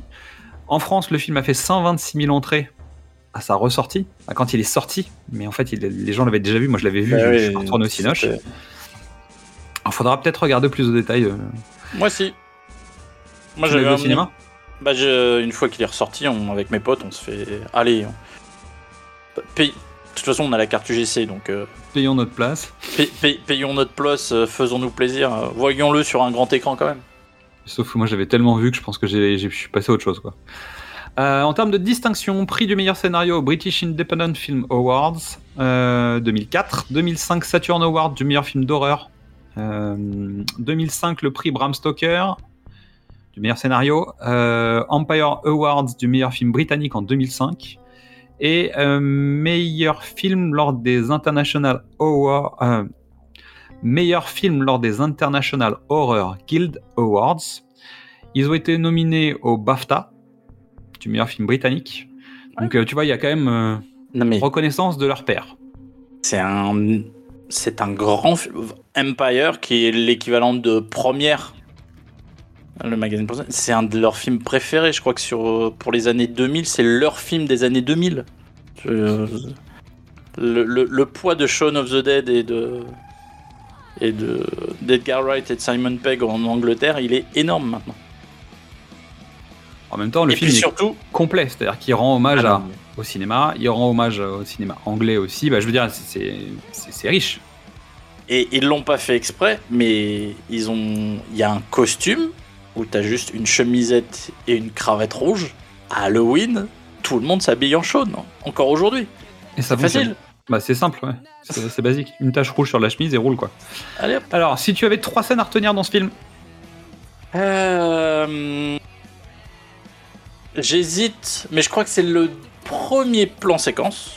Entre le premier et le deuxième. J'hésite entre le premier et le deuxième. Mais en fait, les deux se correspondent, donc c'est obligé. Euh, je- La scène des disques me. Sort- Ça te sort du film, mais c'est tellement juste. C'est tellement bien. Et puis, euh, et puis le, le passage gore, la mort de David. ok. Voilà. Bon, bah, moi, je te rejoins évidemment sur le plan séquence, mais moi, je mets les deux ensemble parce que de toute façon, euh, l'un sans l'autre, l'expérience n'est pas la même. Ok, tu Oui. fais un plan séquence, mais en fait, elle, elle fonctionne parce qu'il y a le mode miroir des deux qui arrive en plus au moment du film où il y a la bascule. Donc, euh, bah, je veux dire, c'est- intéressant de, de voir ces deux plans séquences. Euh, moi, j'adore l'explication des plans de Heist Movie. là. Euh, Le moment où ils, ils font leur plan de braquage, là, c'est. Parce que pour le coup, on est vraiment sur du pastiche pur, euh, intelligent, malin, qui va dans le contexte, qui est dans la comédie. Bah, je veux dire, on est vraiment dans l'utilisation d'un cliché à bon escient, là, et qui fonctionne hyper bien et qui apporte un peu de fraîcheur dans un moment qui est pas super drôle. Et ça, ça rafraîchit un peu. Et les parents de Sean m'éclatent. Mais bon, c'est Bill Ah. Évidemment, mais euh, le duo, bah, le- toutes les séquences avec les parents m'éclatent, en fait. Sachant qu'en plus, on l'a pas dit pendant le, pendant le scène à scène, mais euh, le personnage de Ed est clairement amoureux de la mère de Sean.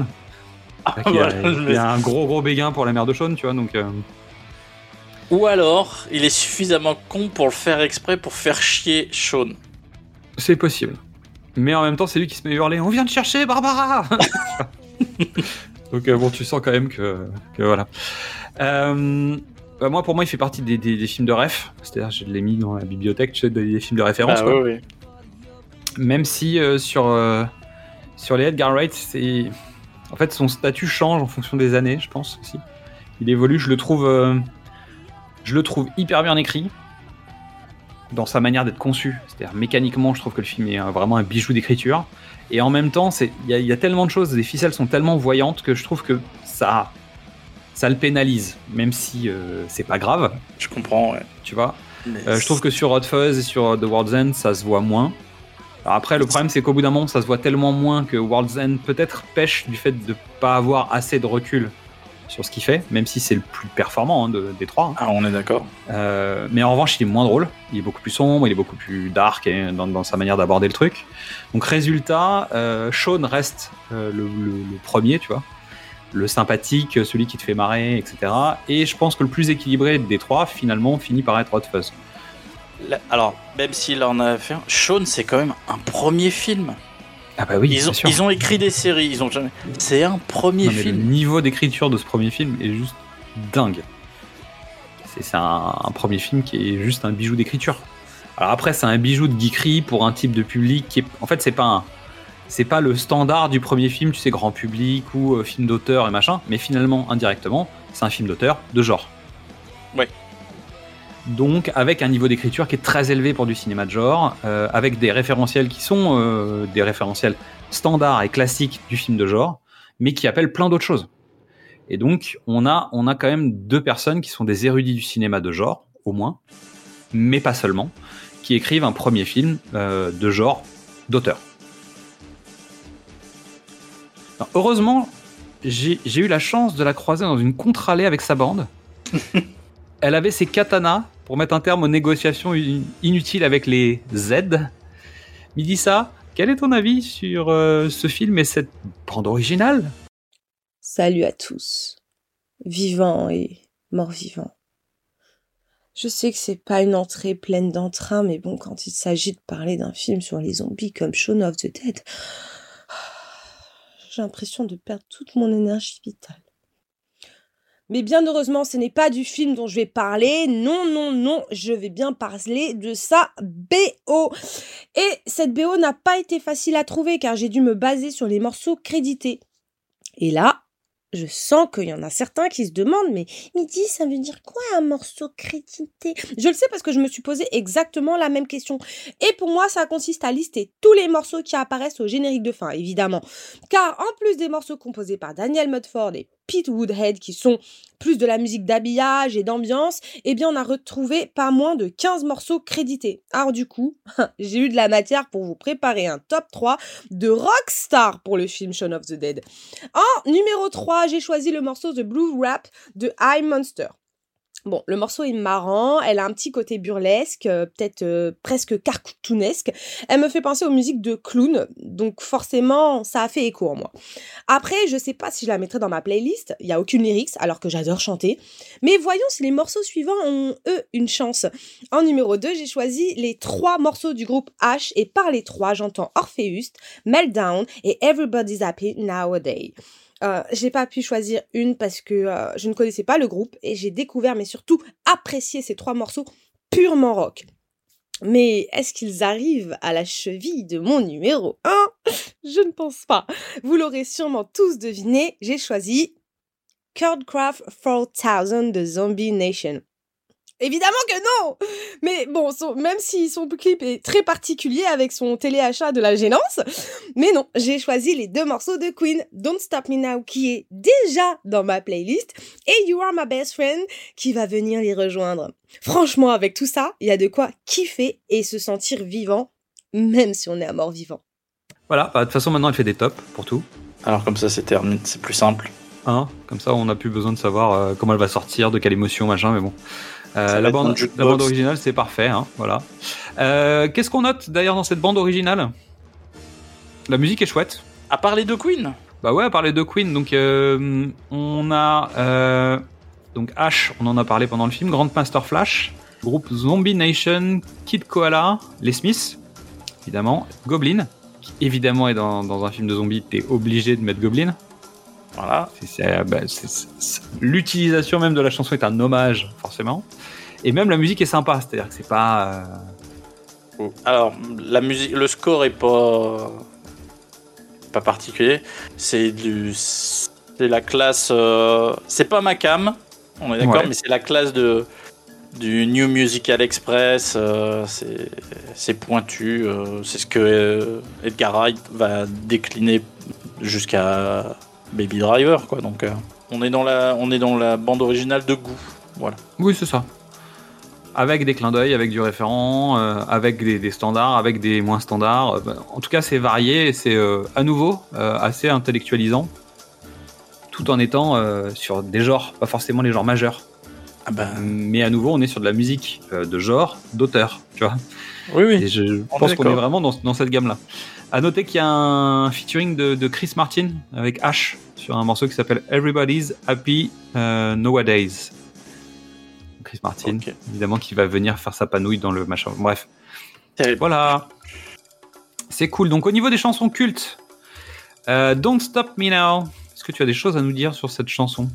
Euh, écrite au piano par Freddy, elle est Ouais. sortie sur l'album Jazz, qui est l'album qui suit News of the World. Euh, donc après euh, We Are the Champion et euh, We Will Rock You. Euh, petit titre qui passe un peu inaperçu au début, et en fait c'est devenu euh, un standard. Je crois que c'est un des trois titres les plus écoutés de Queen sur Spotify. Euh, Exactement. Il y a eu des reprises. Il y a eu, il y a eu en Angleterre, il y a eu beaucoup de reprises. Il y a un groupe euh, qui s'appelle McFly euh, qui, qui tu te demandes d'où vient l'origine de ce nom, euh, qui, a, qui a relancé la machine autour de cette chanson. c'est- pop, c'est péchu, ça donne une patate d'enfer. L'album Jazz est, est un de ceux qui a le moins marché, mais celle-là elle sort du lot quoi. Donc Brian May en fait intervient seulement pour le solo guitare. Il n'est pas présent en fait sur le morceau en dehors de ça. Mais en live il le joue à la rythmique. Ouais, parce qu'il il joue, il joue là, il joue dessus. Euh, les chœurs, en fait, euh, pour les chœurs de la chanson, on est sur les mêmes méthodes que pour les enregistrements Ah, de Bohemian Rhapsody et de Somebody to Love, dont on a déjà parlé euh, la dernière fois.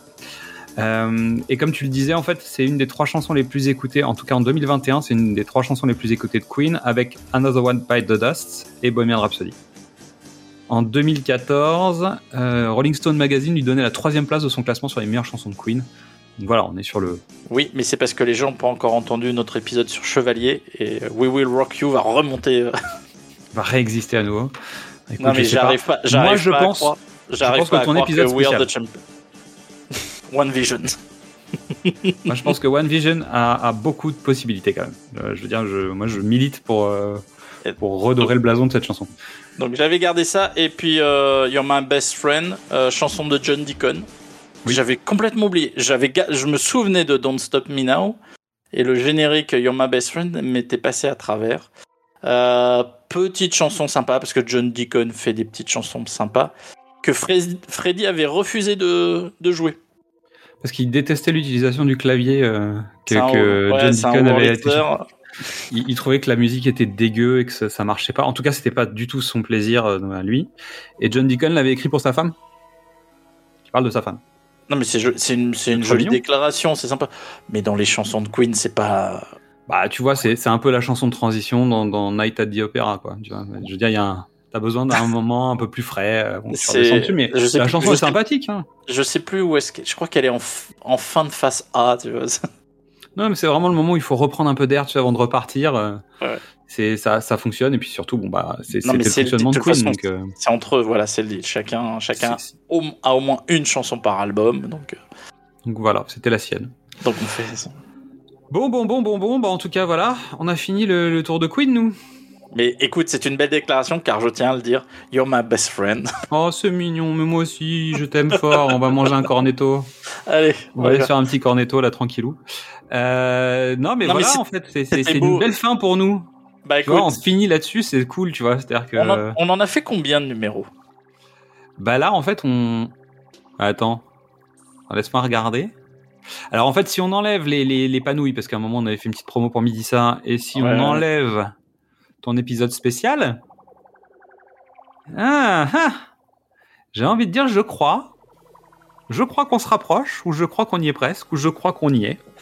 Euh, et bientôt, on, on arrive au 100, Pas mal, hein l'épisode 100, euh, pour un truc.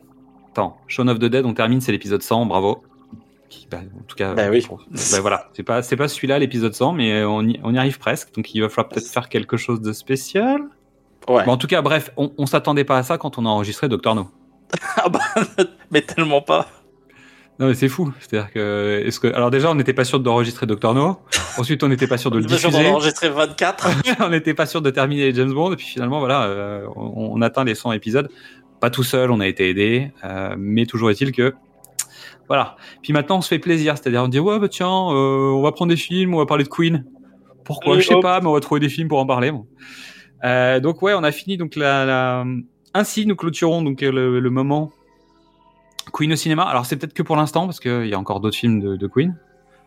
Je pense On qu'on a fait un bon tour des grands titres standards de Queen. On parlera pas de Bohemian Rhapsody parce que j'ai pas envie de dire du mal. C'est. On n'aime pas dire du mal hein, en général. Je peux pas dire, je l'ai pas vu. Ouais, bah moi je l'ai vu. Euh, même si j'ai passé un excellent moment dans ce ciné-concert. C'est-à-dire que ce qui est dommage, c'est d'avoir essayé d'écrire un scénario. Donc, prochain épisode, bah bientôt. L'été approche, je sais pas, peut-être qu'on va faire des trucs euh, avant, on verra. euh, je sais pas. On, on vous met des trucs de côté. Voilà, juste euh, on pose ça. Venez, vous verrez, c'est sympa. Ça. Venez, il y a des popcorn. Bah, on va dire au revoir alors, parce qu'on a, on a sans doute un milliard de trucs à dire en plus sur euh, Wright, Simon Pegg, Nick Frost et toute la clique là, mais euh, Tu sais Peut-être quoi on, on fera Hot Fuzz, on fera, on fera tout ça. Et puis, un de on ces quatre, on verra. Parce que bon, on a d'autres trucs à faire, on verra.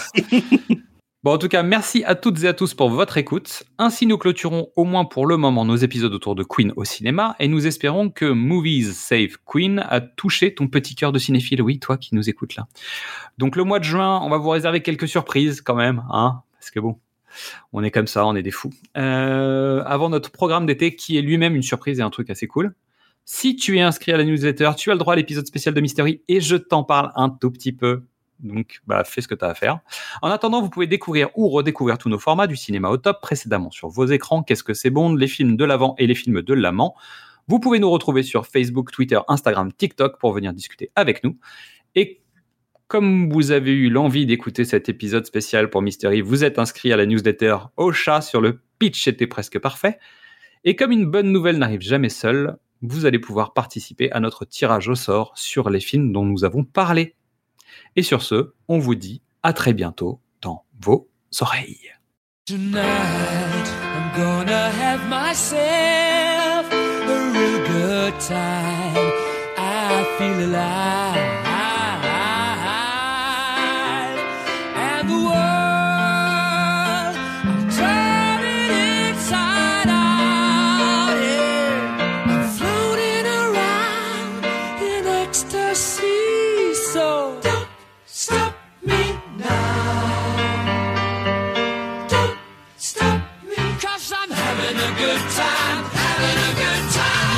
Shooting star leaping through the sky like a tiger, defying the laws of gravity. I'm a racing car passing by like Lady Godiva. I'm gonna go, go, go. There's no stopping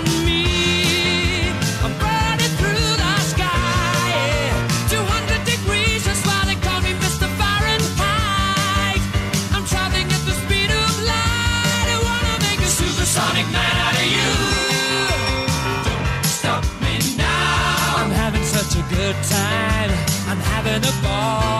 Don't stop me now. If you wanna have a good time,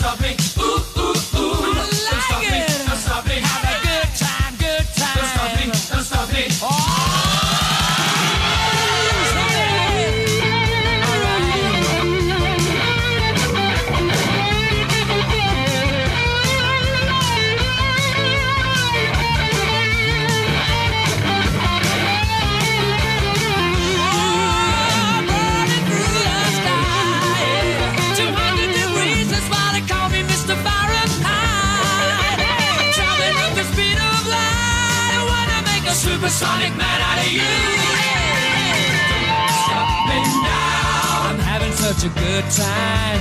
I'm having a ball. Don't stop me now. If you wanna have a good time,